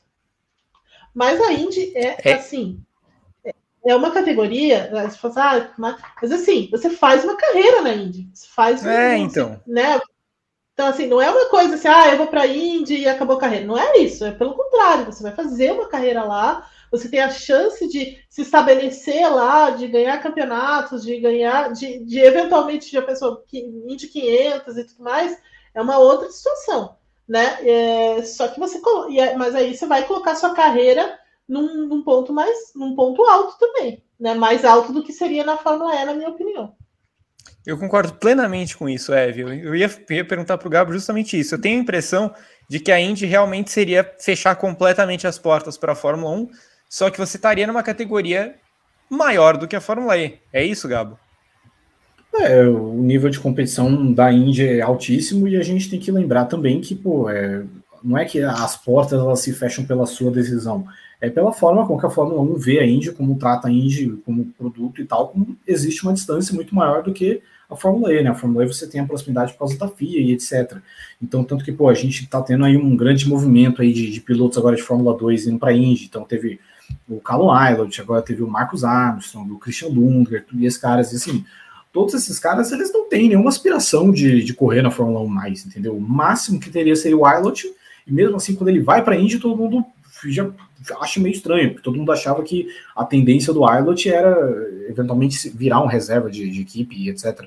Então, enfim, é, que se for para a Índia, ele vai fazer carreira lá, com uma categoria assim, um nível técnico, é, não, não sei se é maior que o da Fórmula E ou não, mas a realidade é que, como automobilismo puro, ele é, eu acho mais próximo até da Fórmula 1 do que da Fórmula E, né? Porque a Fórmula E, é, convenhamos, é um negócio que é um, é um, conceito muito diferente de qualquer coisa e que justamente que eu defendo. Por isso que a gente não pode ficar nessa de ah, a Fórmula E quer ser Fórmula 1, tem que ser Fórmula 1. Não tem que ser, entendeu? Ela tem que ser do jeito que ela, que ela é e, e ir lapidando do jeito que ela é. Um jeito de, de automobilismo muito diferente de se fazer.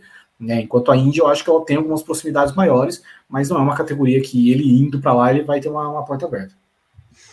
Rodrigo Berton, ponha na tela a última atração do programa de hoje, especial, atração especial que a gente trouxe. Olha, olha que beleza. Olha que maravilha.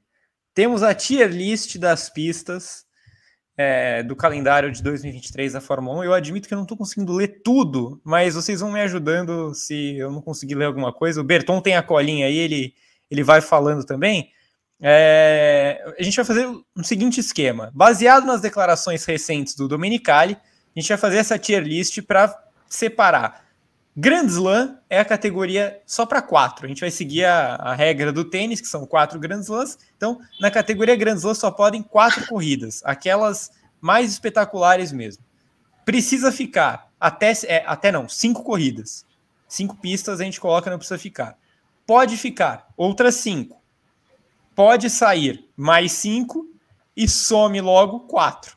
Então a gente mantém ali quatro campeãs e quatro rebaixadas. Beleza para vocês? E vou convidar o público, Gá, aí deixando nos comentários do quem estiver assistindo ao vivo e quem estiver assistindo gravado ou ouvindo no podcast, comenta aqui no YouTube ou no Spotify, na caixinha de comentários do Spotify, comenta que eu vou, eu olho todos os comentários, hein? Então comentem aí na plataforma que você está assistindo. Perfeito. Então eu vou chamar sempre a Eve, aí o Gabo, o Berton, os três vão dar as opiniões deles. Se precisar, eu desempato. E se empatar de novo, vai ser o público que vai desempatar, tá bom? Então vamos lá. Evan Guimarães. É, estamos na ordem do campeonato, certo? É, é o Bahrein a primeira? Sim. Perfeito. Então, Evan Guimarães, Bahrein. Está, tá mudo, Evan. Que bobagem. Mas é, pode ficar o Bahrein. Precisa ficar, ficar, precisa ficar. Gabo. Precisa ficar também. Uma pista que, apesar de estar num país levemente problemático e com zero, zero história de esporte a motor, tem, é uma pista bem técnica, rende corridas legais, rende momentos muito bacanas nos últimos anos, então por mim fica também. Precisa ficar. E aí, Bertão? Precisa ficar e podem usar também aquele traçado mais curtinho, quase um, um oval. Eu vou chamar de oval, mas não é oval. O oval do Bahrein. O, o oval do Bahrein, é. O circuito, o, o, anel externo, melhor. Não estava achando o termo. É, o anel externo, pode ficar, pode ficar. Gosto, gosto bastante. É, Para mim, precisa ficar também. Acho uma das melhores pistas que a gente tem no calendário. Então, Bahrein precisa ficar. Restam quatro vagas nessa categoria, tá bom? É, Arábia Saudita, Evelyn Guimarães. Some logo. Olha! ah, eu não aguento essa pista, não. Muito bem. Quer, quer, quer justificar ou só. Não, assim, eu acho assim, é, é, é claro que no Bahrein a gente colocou lá porque é, a pista é muito boa, a pista é muito técnica, rende boas corridas e tudo mais, tem o um anel externo e coisa e tal, mas fica num país odioso, né? É, e aí, a da Arábia Saudita é as duas coisas. O país é odioso e a pista é horrível. Né? Uma pista perigosa, uma pista que não traz, é, sabe, ela é, é só confusa mesmo, não só traz acidentes né? Você não, não gera nada de muito mais do que isso, então assim, ela pode sumir lindamente. E aí, Gabo? Eu, eu vou no, no, exato oposto, eu vou no pode ficar. Eu, eu gosto do, da, da, pista da Arábia Saudita. É assim, é claro que os argumentos devem todos muito válidos e concordo muito na questão de ser um país odioso e ser dessa questão de e pô, de um país até muito próximo da Fórmula 1, das questões de patrocínio e tal, e de como, como eles praticam o sport washing, é, mas a gente sabe também que vários países do Oriente Médio fazem isso. É, eu acho que a pista tem algumas, alguns defeitos clar, claros de segurança e tudo mais, mas acho que é um das pistas assim, assim, eu acho a maioria das pistas novas da Fórmula 1 muito preguiçosas. Mas essa, por mais que ela tenha um aspecto de preguiça muito grande de você falar, não, é a pista mais rápida, etc., eu acho que ela traz um desafio legal. Então, por isso, eu vou, não pode ficar e jogar essa bomba na mão de vocês. E aí, Bertão? Vou jogar na mão do Gá, pode sair. cara, é... Rapaz! Cara, cara é, é Vou até tirar. É, é, difícil, porque eu, eu, eu tô bem em dúvida aqui é, eu, eu gosto da pista também. Infelizmente, eu, eu assim, eu, eu acho ela meio perigosa, às vezes um pouco excessivamente perigosa, mas eu, eu, eu gosto dessa pista. Assim, eu acho que as duas primeiras edições foram bem divertidas, essa última não tanto, mas acho que também o campeonato não, não engrenou ainda. É, é que falta muita pista ainda, né? Vamos, vamos fazer assim: eu, eu vou deixar no pod sair por enquanto, mas a gente vai revisar tudo quando a gente for passando as outras pistas, tá? A, a gente então... vai fazer que nem dos pilotos, né? No final a gente vai fazer o remanejamento exato, ali, né? Exato. Okay. Por, enquanto, por enquanto, deixa no pod sair, vai. Vamos, vamos no pod sair. Ô, Ev, eu tô prevendo mais polêmicas, hein? Muitas. Austrália agora. Ah, eu não gosto dessa pista da Austrália. É, não gosto mesmo dessa pista. Ah, é bonito, né? E tal, visual legal. Melbourne é uma cidade muito bonita e coisa e tal. Mas essa pista aí, para mim, pode ir embora, viu? Acho que se fosse para correr na Austrália, tinha que correr em outro lugar. Então, pode sair. E aí, Gabo? É, eu, eu vou de pode ficar também, assim como a Arábia Saudita, porque assim, eu também não sou dos maiores fãs da pista, mas eu honestamente não acho que tem outro lugar na Austrália que possa receber a Fórmula 1 hoje melhor do que Melbourne recebe. A não sei que, enfim, fundem um novo circuito e tal, etc. Então, por exemplo, Adelaide, que é um circuito que agora está meio desativado, né? Ah, não, é Surfers Paradise está desativado agora. Isso. Mas, enfim, Adelaide, enfim, eu, eu, acho que é um circuito que não se encaixaria bem com a Fórmula 1 atual. Surfers Paradise é um circuito que a galera é muito saudosista da Indy, mas é muito mais pela questão visual do que pelas corridas em si. As corridas em si não eram tão legais assim. E, claro, Malta Panorama, que é o meu circuito australiano favorito, é perigosíssimo se a gente não tem condição alguma de receber uma corrida da Fórmula 1. Então eu vou no, eu vou no pode ficar porque eu entendo a importância mercadológica da Austrália. E aí, Bertão? Melbourne pode sair. não, não, chato, corrida. Pra vocês terem uma ideia, como a temporada tá estranha, a melhor corrida da temporada foi em Melbourne. Foi. Tá meio esquisito mesmo. Tá meio esquisito. Corre é. em Phillip Island. Imagina é, os caras escapando no Paraná, atropelando gaivota, ia ser maravilhoso. Eu vou, eu vou, eu vou deixar no Pode Sair também, mas é mais uma que a gente vai acabar revisando no final, justamente por esse aspecto que o Gabo colocou. Assim, eu acho que é, ela pode sair desde que a Fórmula 1 arrume uma substituta logo, porque a Austrália não Sim. pode ficar de fora do calendário. Então, pode sair nesse caso é o Albert Park e não a Austrália do calendário, tá bom? Ah, sim, é, isso tem que deixar claro é, é. também. Sim, eu, eu, eu não gosto da pista, não gosto mesmo. Eu acho que essa pista tem que sair. Mas se achar um outro lugar na Austrália, beleza, porque a Austrália tem que ficar no calendário. O Eve, e o Azerbaijão? Então, é, eu, eu não gosto do país, mas eu acho que, que a pista tinha que ficar porque ela é muito diferentona, né? Então, assim, ela tem tanto aquela parte mais veloz quanto aquela parte dentro da cidade que eu acho que é, ela traz um ela traz um desafio diferente para as equipes. Então, assim, entre, entre a Arábia Saudita e essa do Azerbaijão, eu prefiro ficar com o Azerbaijão, então ele pode ficar. Pode ficar? Pode. E aí, Gabo? É, finalmente, finalmente vamos ter concordâncias aqui, então para mim pode ficar também. Eu não acho que é uma pista assim que ela é necessariamente pétrea, porque ela é muito 8 ou 80, né? Então as coisas que a gente já teve no Azerbaijão, elas foram muito boas, muito caóticas ou muito monótonas. O país também não é lá aquelas coisas, né? Tem também os seus problemas. Eu acho que a Fórmula 1 deveria estar tão próximo assim, mas eu acho que ela equilibra um pouco acima do que do, da Arábia Saudita nesse caso. Então eu acho também que pode ficar. Não é uma pista essencial para a Fórmula 1, mas eu é uma pista que eu, que eu gosto do, eu, não acho que ela é tão preguiçosa quanto outras que, que a Fórmula 1 tem. E aí, B? Pelas características, eu vou dar um voto que não vai mudar muita coisa, ela precisa ficar. Eu gosto bastante, é uma reta muito longa. Tem ali a curva do Castelo, que para mim é a curva mais legal da Fórmula 1. Difícil, é em subida, a curva complicadíssima, o trecho todo da Cidade Velha ali é muito complicado até chegar à parte moderna. Eu acho que é um dos melhores circuitos novos da Fórmula 1, assim. Eu gosto bastante. Então eu acho que para mim precisa ficar. É, você disse que não vai mudar nada, né? Então eu já digo para o público que escreva rapidamente, precisa ou pode. Rápido.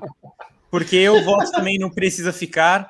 É, eu, eu, eu, eu sou é, apaixonado pela pista do Azerbaijão, é, na mesma medida em que eu detesto o país. Eu concordo plenamente com a Evelyn, eu acho terrível. Mas a pista é muito boa. Eu gosto muito, até mesmo, mesmo quando as corridas são chatas, eu acho que ela é interessante porque a pista é muito desafiadora. Então é uma pista que eu topo ter corrida chata de vez em quando. E as corridas que são boas, elas são muito marcantes. Acho que a gente já teve duas corridas históricas no Azerbaijão. Por um período curto, para mim é precisa. E aí, Ber, o que, que fica? Seis votos aqui rapidinho, todos. É, tem um só que pode ficar, da Rosângela Costa. Todos os outros é preciso. Arthur Salles, Paulo Laredo, Ramon Santos, Ivan Lucas, Renato Luz, Rubia Barbosa e Ângelo Rotten. Muito bem. Então, por precisa. enquanto, precisa ficar. Exatamente. O, o Evelyn Guimarães, Miami.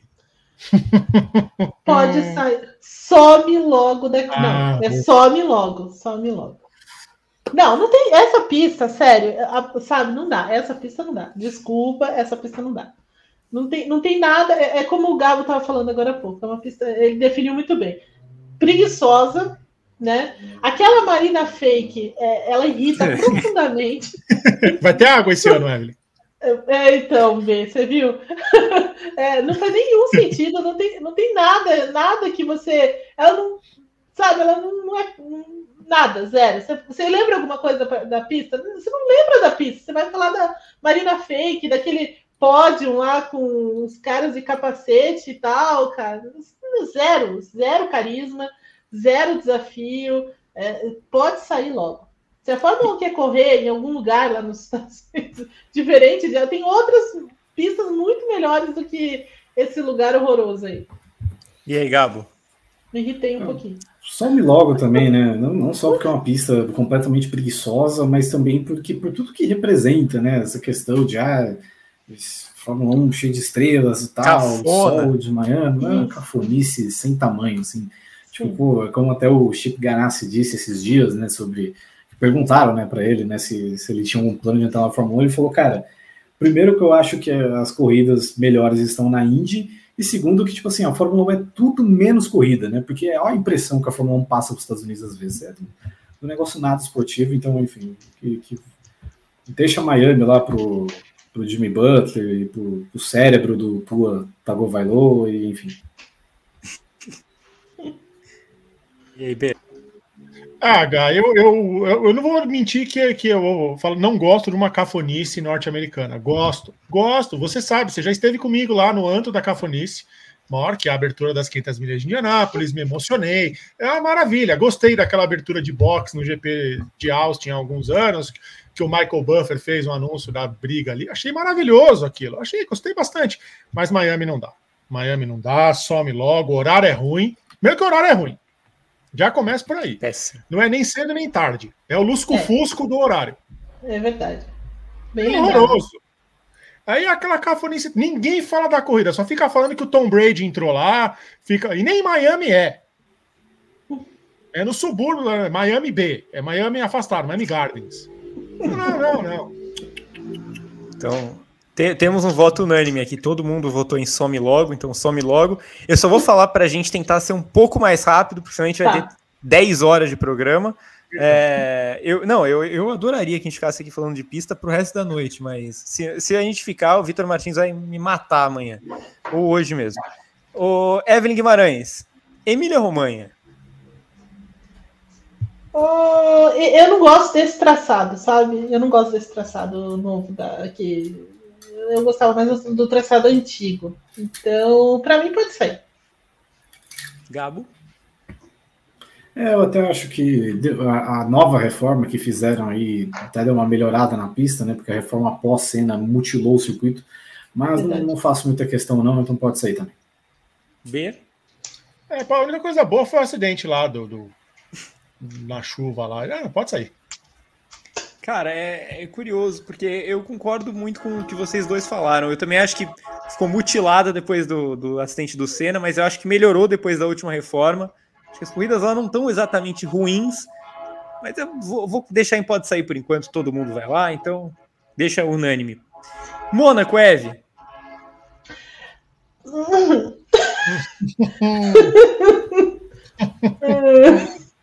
eu, eu, eu vou Pode ficar. Cabo. Pode ficar. É, eu acho que, que pode sair, né? Porque, enfim, não, por mais que seja uma pista com muita história, eu não, eu não acho que. Normalmente, se, se eu falo que Miami é uma, uma corrida que é tudo, é tudo sobre tudo menos a corrida, Mônaco é tudo menos a corrida porque não dá para ter, né, não, não consegue ter uma corrida digna lá, uma corrida legal de, de se assistir, a não ser um, um carrossel urbano. Então, por mim, pode sair. Mas eu não tenho o ódio que eu tenho por Miami, então só pode sair. Ver. Só para deixar claro rapidinho, o acidente que eu me referi foi o do Bottas, tá? Só para deixar claro. Ah, sei lá, Mônaco. Pode ficar. Para mim também, pode ficar. O, é, eu tenho certeza que a gente vai acabar voltando a Mônaco no final, mas enfim. É, o Eve, e a Espanha? Então, é, eu tenho eu tenho sentimentos mistos por essa pista. Assim, ao mesmo tempo em que, nossa, o lugar, Barcelona, o lugar onde a pista é fantástica e tudo mais, mas essa pista, poxa, ela não, não vai, né? Não dá para ter corrida boa lá. Essa pista só serve para ser pré-temporada, entendeu? Então, assim, tem outras pistas mais legais na Espanha. Então, para mim, pode sair. Gabo? É, bom, vamos ver. Ela, ela vai ter um, ela tem um condicional muito forte para esse ano, que é o retorno da, da última curva, né? Já que, enfim, é, já era uma pista meio complicada, aí os caras simplesmente tiraram a curva mais veloz e, enfim, agora, depois de 15 anos, entenderam que, pô, verdade, aqui foi uma decisão horrível, né?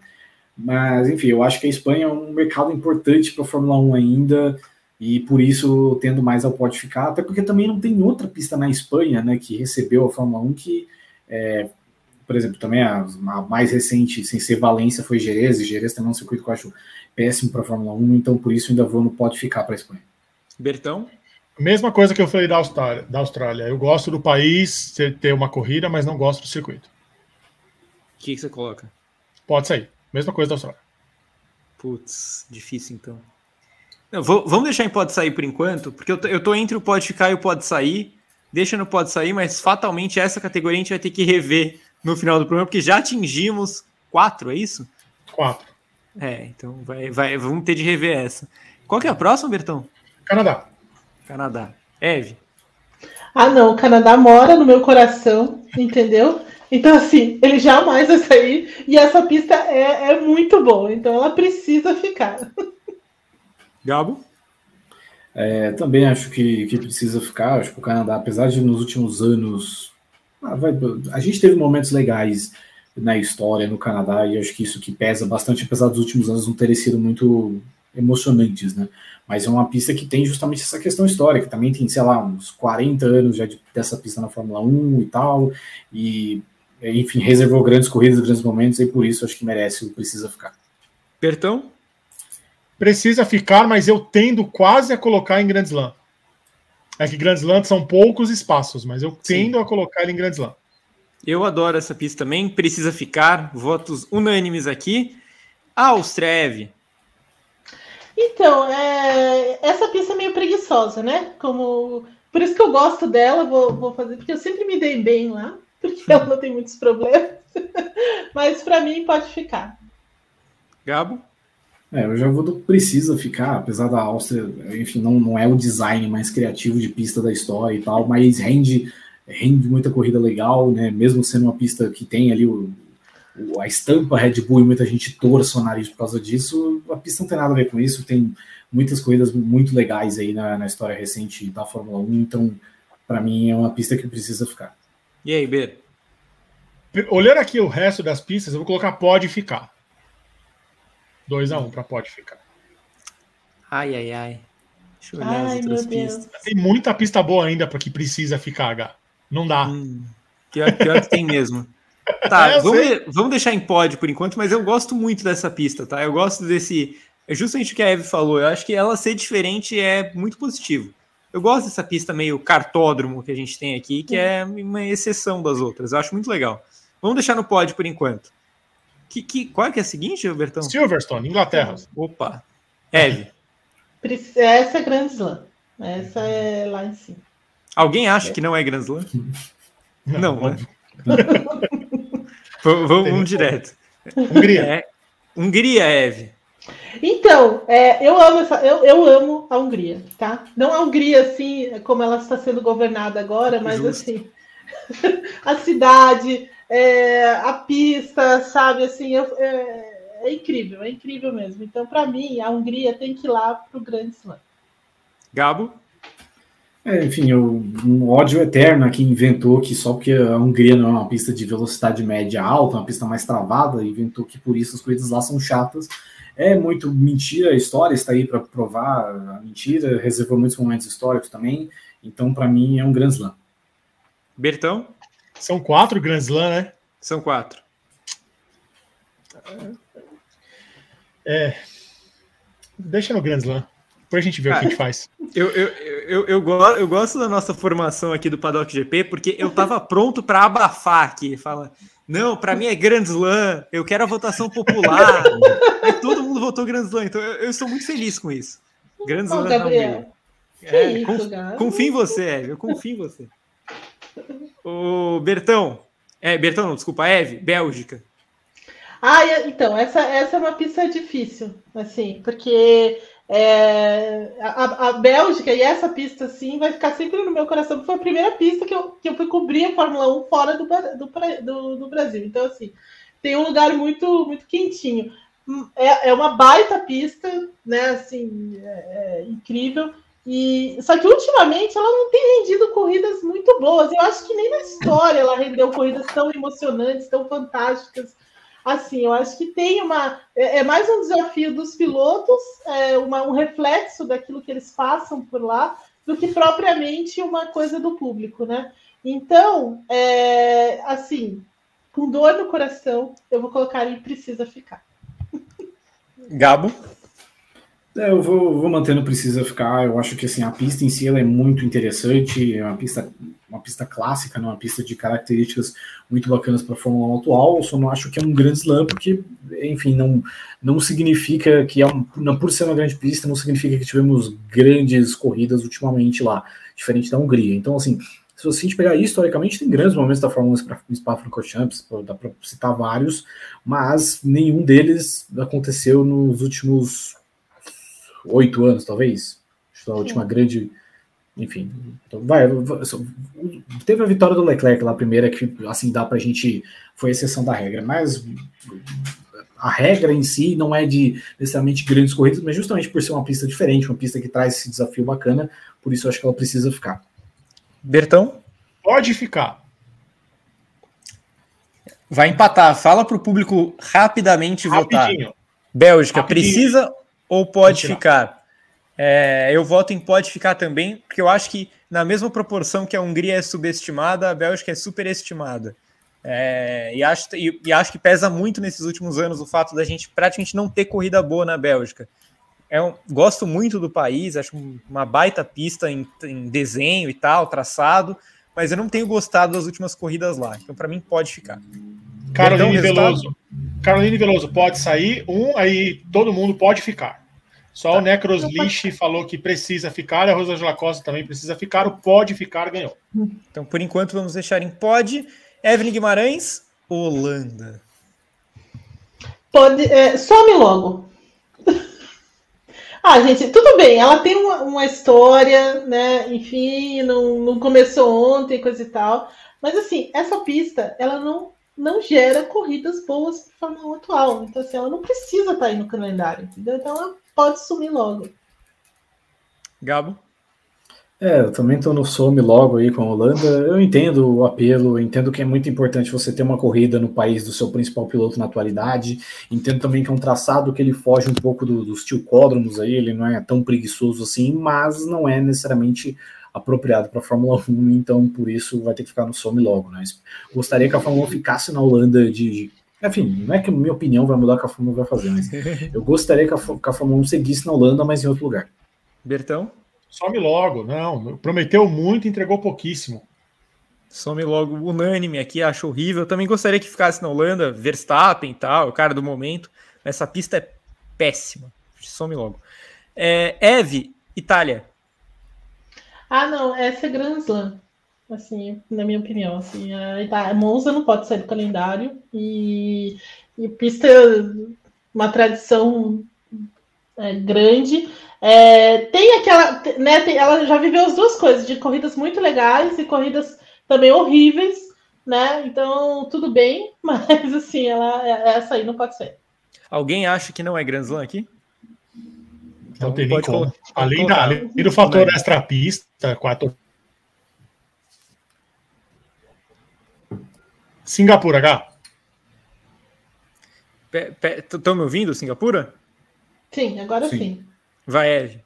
É... Singapura. Hum... tenho muito apreço por essa corrida, não, viu? Por essa, por essa pista. Ah, e, e, vendo o que a gente tem ainda aí pela frente, por mim, some logo. E aí, Gabo? Eu vou no, no pode sair porque, enfim, não é uma pista que, da qual também nunca fui muito entusiasta, né? Acho que por mais que tenha o apelo de ser ah, a primeira corrida é, noturna da história da Fórmula 1 e tal, não, não acho que é um circuito também muito bom para a categoria, assim, não gosto do, do, desenho dele, acho que tem muita curva e pouquíssima variação, pouquíssimo, tipo assim, o grande desafio é o muro, né? Então, enfim, acho que tem circuitos de ruas melhores e, enfim, eu vou deixar no pode sair porque tem outros lugares que eu quero deixar o some logo. Eu também, eu também. Eu, eu, já vou me antecipar ao Bertão, que eu também coloco em pode sair justamente por causa disso. Guardei então, meu Z4 para outras pistas. Então ganhou, porque eu colocaria pode ficar, porque eu gosto dessa pista. Eu gosto Deixa também, mas, mas não quero confusão.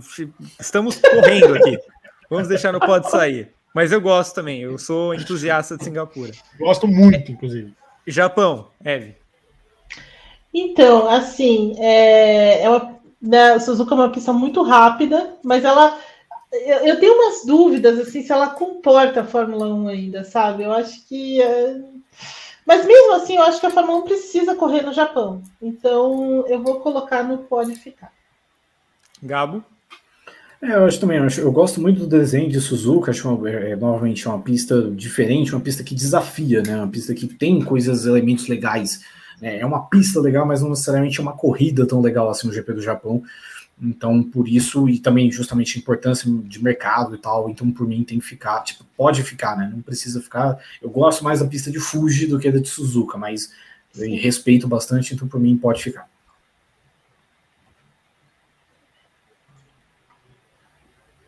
Para mim também pode ficar. Pode ficar. Não, não, eu não sou muito fã do, do, do GP do Japão. Acho que a galera tem muita memória afetiva com Suzuka, mais do que é, a pista realmente entrega. Pode ficar. Também gosto mais de Fuji, mas pode ficar por tudo que vocês já falaram. Eve, Qatar. Ah, some logo, né? Eu não quero saber do Gabo? É, tal como diria, né? Se dependesse de mim, seria como o MC da Leste, né? Do chega e sai fora, voltei, mas tipo, sai, sai, sai, chega. Bertão. Vai se catar, Catar. ah, nessa pista, assim, não, não via ter uma nova lá, que iam estrear sei lá quando. Não vai ter mais? De é, novo, vai, ter, vai ter muito, sim. Ah, de novo em museu? Não, é, inclusive é, tanto que estão fazendo obras lá, por isso que não teve um MotoGP lá esse ano, inclusive, foi porque estão fazendo obras tal para melhorar o, o, paddock e tal, etc. Acho que esse, esse novo autódromo vai surgir depois ainda. A corrida foi legal lá na Fórmula 1, mas tudo por causa da disputa Hamilton e Verstappen, mas some logo. É, eu gostei também, assim, eu, eu acho que eu deixaria em pode sair, mas eu vou, vou no some logo também, porque tem muitos fatores envolvidos aí que é. jogam. E que assim, tem essa coisa da disputa Hamilton-Verstappen, mas aquele ano o GP da Rússia foi legal, a gente tem que lembrar isso. Sim, sim. Exatamente. Sim, é. Vamos deixar. Uma temporada fora da curva, né? Foi, é. foi quase tudo foi bom. Então deixa no some logo. Estados Unidos, Eve. Pode ficar. Eu, eu gosto dessa pista de Austin. Pode ficar. Gabo? Eu cravo no precisa ficar. Eu gosto bastante da, da pista de Austin, tem a questão mercadológica também. Acho que é um, um dos autódromos, um dos tilcódromos, tal, talvez meu preferido. Acho que é o que mais envolve tudo que eu gostaria de ver numa pista. E, enfim, as corridas lá são legais. A gente teve corridas bacanas lá nos últimos é anos. Então, por mim, precisa ficar. B? Precisa ficar também, eu gosto muito da pista. Precisa ficar para mim também. Para mim, dos autódromos mais novos, Estados Unidos, Bahrein e Turquia são os três que eu mais gosto, então deixo no, no, no Precisa Ficar também. Eve, México. Então, eu não gosto dessa pista do México. Eu já digo aqui, odeio essa pista do México. Ela é muito ruim. É, então, some logo. Não, mas assim, não sei, é, é, eram quatro pistas no Some Love? É, e tem Abu Dhabi ainda. Ah, é, é então. Tem Las Vegas ainda também. E tem Las Vegas. não, vamos fazer o seguinte aqui, alguém discorda que Interlagos não seja Grand Slam? É Grand Slam, é, então, pode não, colocar não, Grand Slam. Slam. Com certeza, com certeza. Aí a gente é, lida com as agora... três, a gente já lida com as três para a gente remanejar para ficar tudo certinho também. É, exato. Eve, onde você colocaria o México? Pode qualquer um, pode falar. É, eu coloquei. Eu, eu, por mim, poderia sair sair. Apesar, apesar da etapa ser fantástica, mas é. essa pista não tem condição. Gabo. Eu acho que pode ficar. Eu acho que não é uma pista também que me agrade muito, mas gosto também da questão mercadológica e eu acho que também é um desafio legal também. Apesar, é uma pista que tipo não rende, rendeu grandes corridas até aqui, né? Desde que voltou, mas eu acho que é uma pista de um desafio legal, de os caras estarem no, no ápice da velocidade deles. Então, por mim, acho que isso, esse conjunto em si coloca não pode ficar. E aí, Ben? Tirando, a, obviamente, na devida proporção, eu acho que tem o mesmo clima que o GP da Itália tem em Monza. Tipo, a festa do público dá mais coisa para a corrida. Então pode ficar também. Como eu não quero confusão, eu vou deixar no pode ficar. Eu também iria no pode sair, mas deixa aí por enquanto. Las Vegas, Ed. É, nem, nem estreou, mas assim. some logo. ah, não tem condição. Olha, olha esse desenho. Ah, não. Fora que assim, mais uma pista de rua, pelo amor, não, não. Podia levar nós, né? A organização podia levar nós para Las Vegas. Aí poderia ficar. Gabo. É, enfim, só, só da corrida ser de sábado, né? Já, já implica tanta coisa. Né? Duas da manhã. duas da manhã. É, duas, da manhã de sábado. Comemorado o jogo da Austrália. Então, enfim, para mim, some logo também. Não gostei do traçado. É, enfim, não gosto do evento em si. Os caras falando que é o Super Bowl da Fórmula 1. Acho uma palhaçada completa. Então, para mim, some logo. Ber. Some logo também unânime. Some logo. Então a gente vai ter que. É... Ah, não, eu já estava contando coitado de Abu Dhabi. Pode mudar a regra. Não, não, não. A, a, a, a, gente pode remanejar ainda. A gente pode. Eu acredito na gente. Eu já estou até vendo como fazer. Ó, eu vou dar uma sugestão antes da gente falar de Abu Dhabi. Podemos. é, então. A gente, a, gente, a gente sobe alguma da pode ficar para o precisa ficar. E aí vai num efeito dominó. Quem você Isso. subiria, Eve, da pode ficar para precisa? Mônaco, Áustria, Bélgica, Japão ou México? Áustria. Gabo? Meu voto também é Áustria. Meu também. Bertão? Eu também. Então, ótimo. Unânime. Pode ficar agora, tem quatro. É, é, o Eve, Abu Dhabi para você é o quê? Para mim tinha que sumir.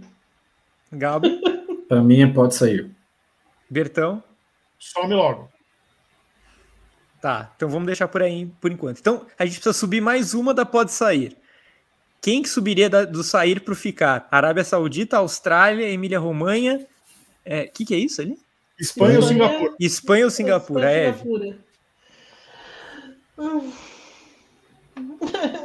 Por que É...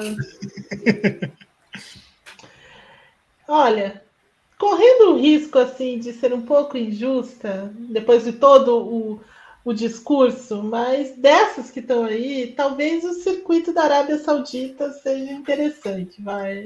É, ganhou, ganhou, porque eu, eu e o Gabo vamos botar lá também. Vocês vão colocar, é, não é isso. Não tô mais afim de discordar, não. Chega. É, eu também. Não quero guerra com ninguém. E agora, e agora a gente precisa subir uma do Some Logo. Eve, Miami, Holanda, Catar, Las Vegas ou Abu Dhabi? Quem tá salvo? É, Holanda. Gabo? Bom, eu vou ter que discordar. Eu acho que eu salvo o Qatar dessas aí. Eu também salvo o Qatar. Bertão. Eu salvo Las Vegas, porque não estreou ainda, tem o benefício da dúvida. Mas Salvou o Qatar. Ah, o Qatar Ganhou o Qatar. Bertão, salva para o ano que vem a gente reutilizar isso de nova inclusive, inclusive, inclusive eu vou pedir para o Berton aí ele salvar o link, coloca na descrição que aí o amigo internauta que está vendo depois e quiser em vez de fazer só nos comentários, fazer aí também, né? Faz nos comentários também, claro, para nos ajudar, mas se você quiser fazer, mexer nas pecinhas e tal, o Vertão vai deixar na descrição aí o link. Eu vou colocar na descrição e no primeiro comentário fixo. Aí o que, que, você vai fazer? Você vai postar no. Vai, tem aqui o botãozinho, ó, save or download. Você vai fazer o download do seu tier e vai postar nas redes sociais com a tag F1 no GP, que é para a gente ver. E aí a gente vai lá comentar o que a gente acha do seu tier. E tá, vou guardar junto o nosso tier com o tier dos pilotos para a gente chegar no fim do ano e, e, ver como é que foi as coisas aí. Perfeito. Ô Bertão, temos mensagens finais? Deixa eu ver, porque eu estava na outra tela, estava na tela do tier. Tá que coisa mais maravilhosa foi isso. Muito bom. O Hilliard, o Hilliard Adrian, Berton deve fazer uma tier list dessas das pistas que poderiam voltar ao calendário. Olha, a gente pode fazer no, no próximo. Um dia. Um dia. É nessa, na próxima pausa longa da Fórmula 1 em é. 2040 Tem férias indo aí, tem férias indo aí. A salva aqui o nosso tier list, tier list pistas. Vou pegar o link que o Gabo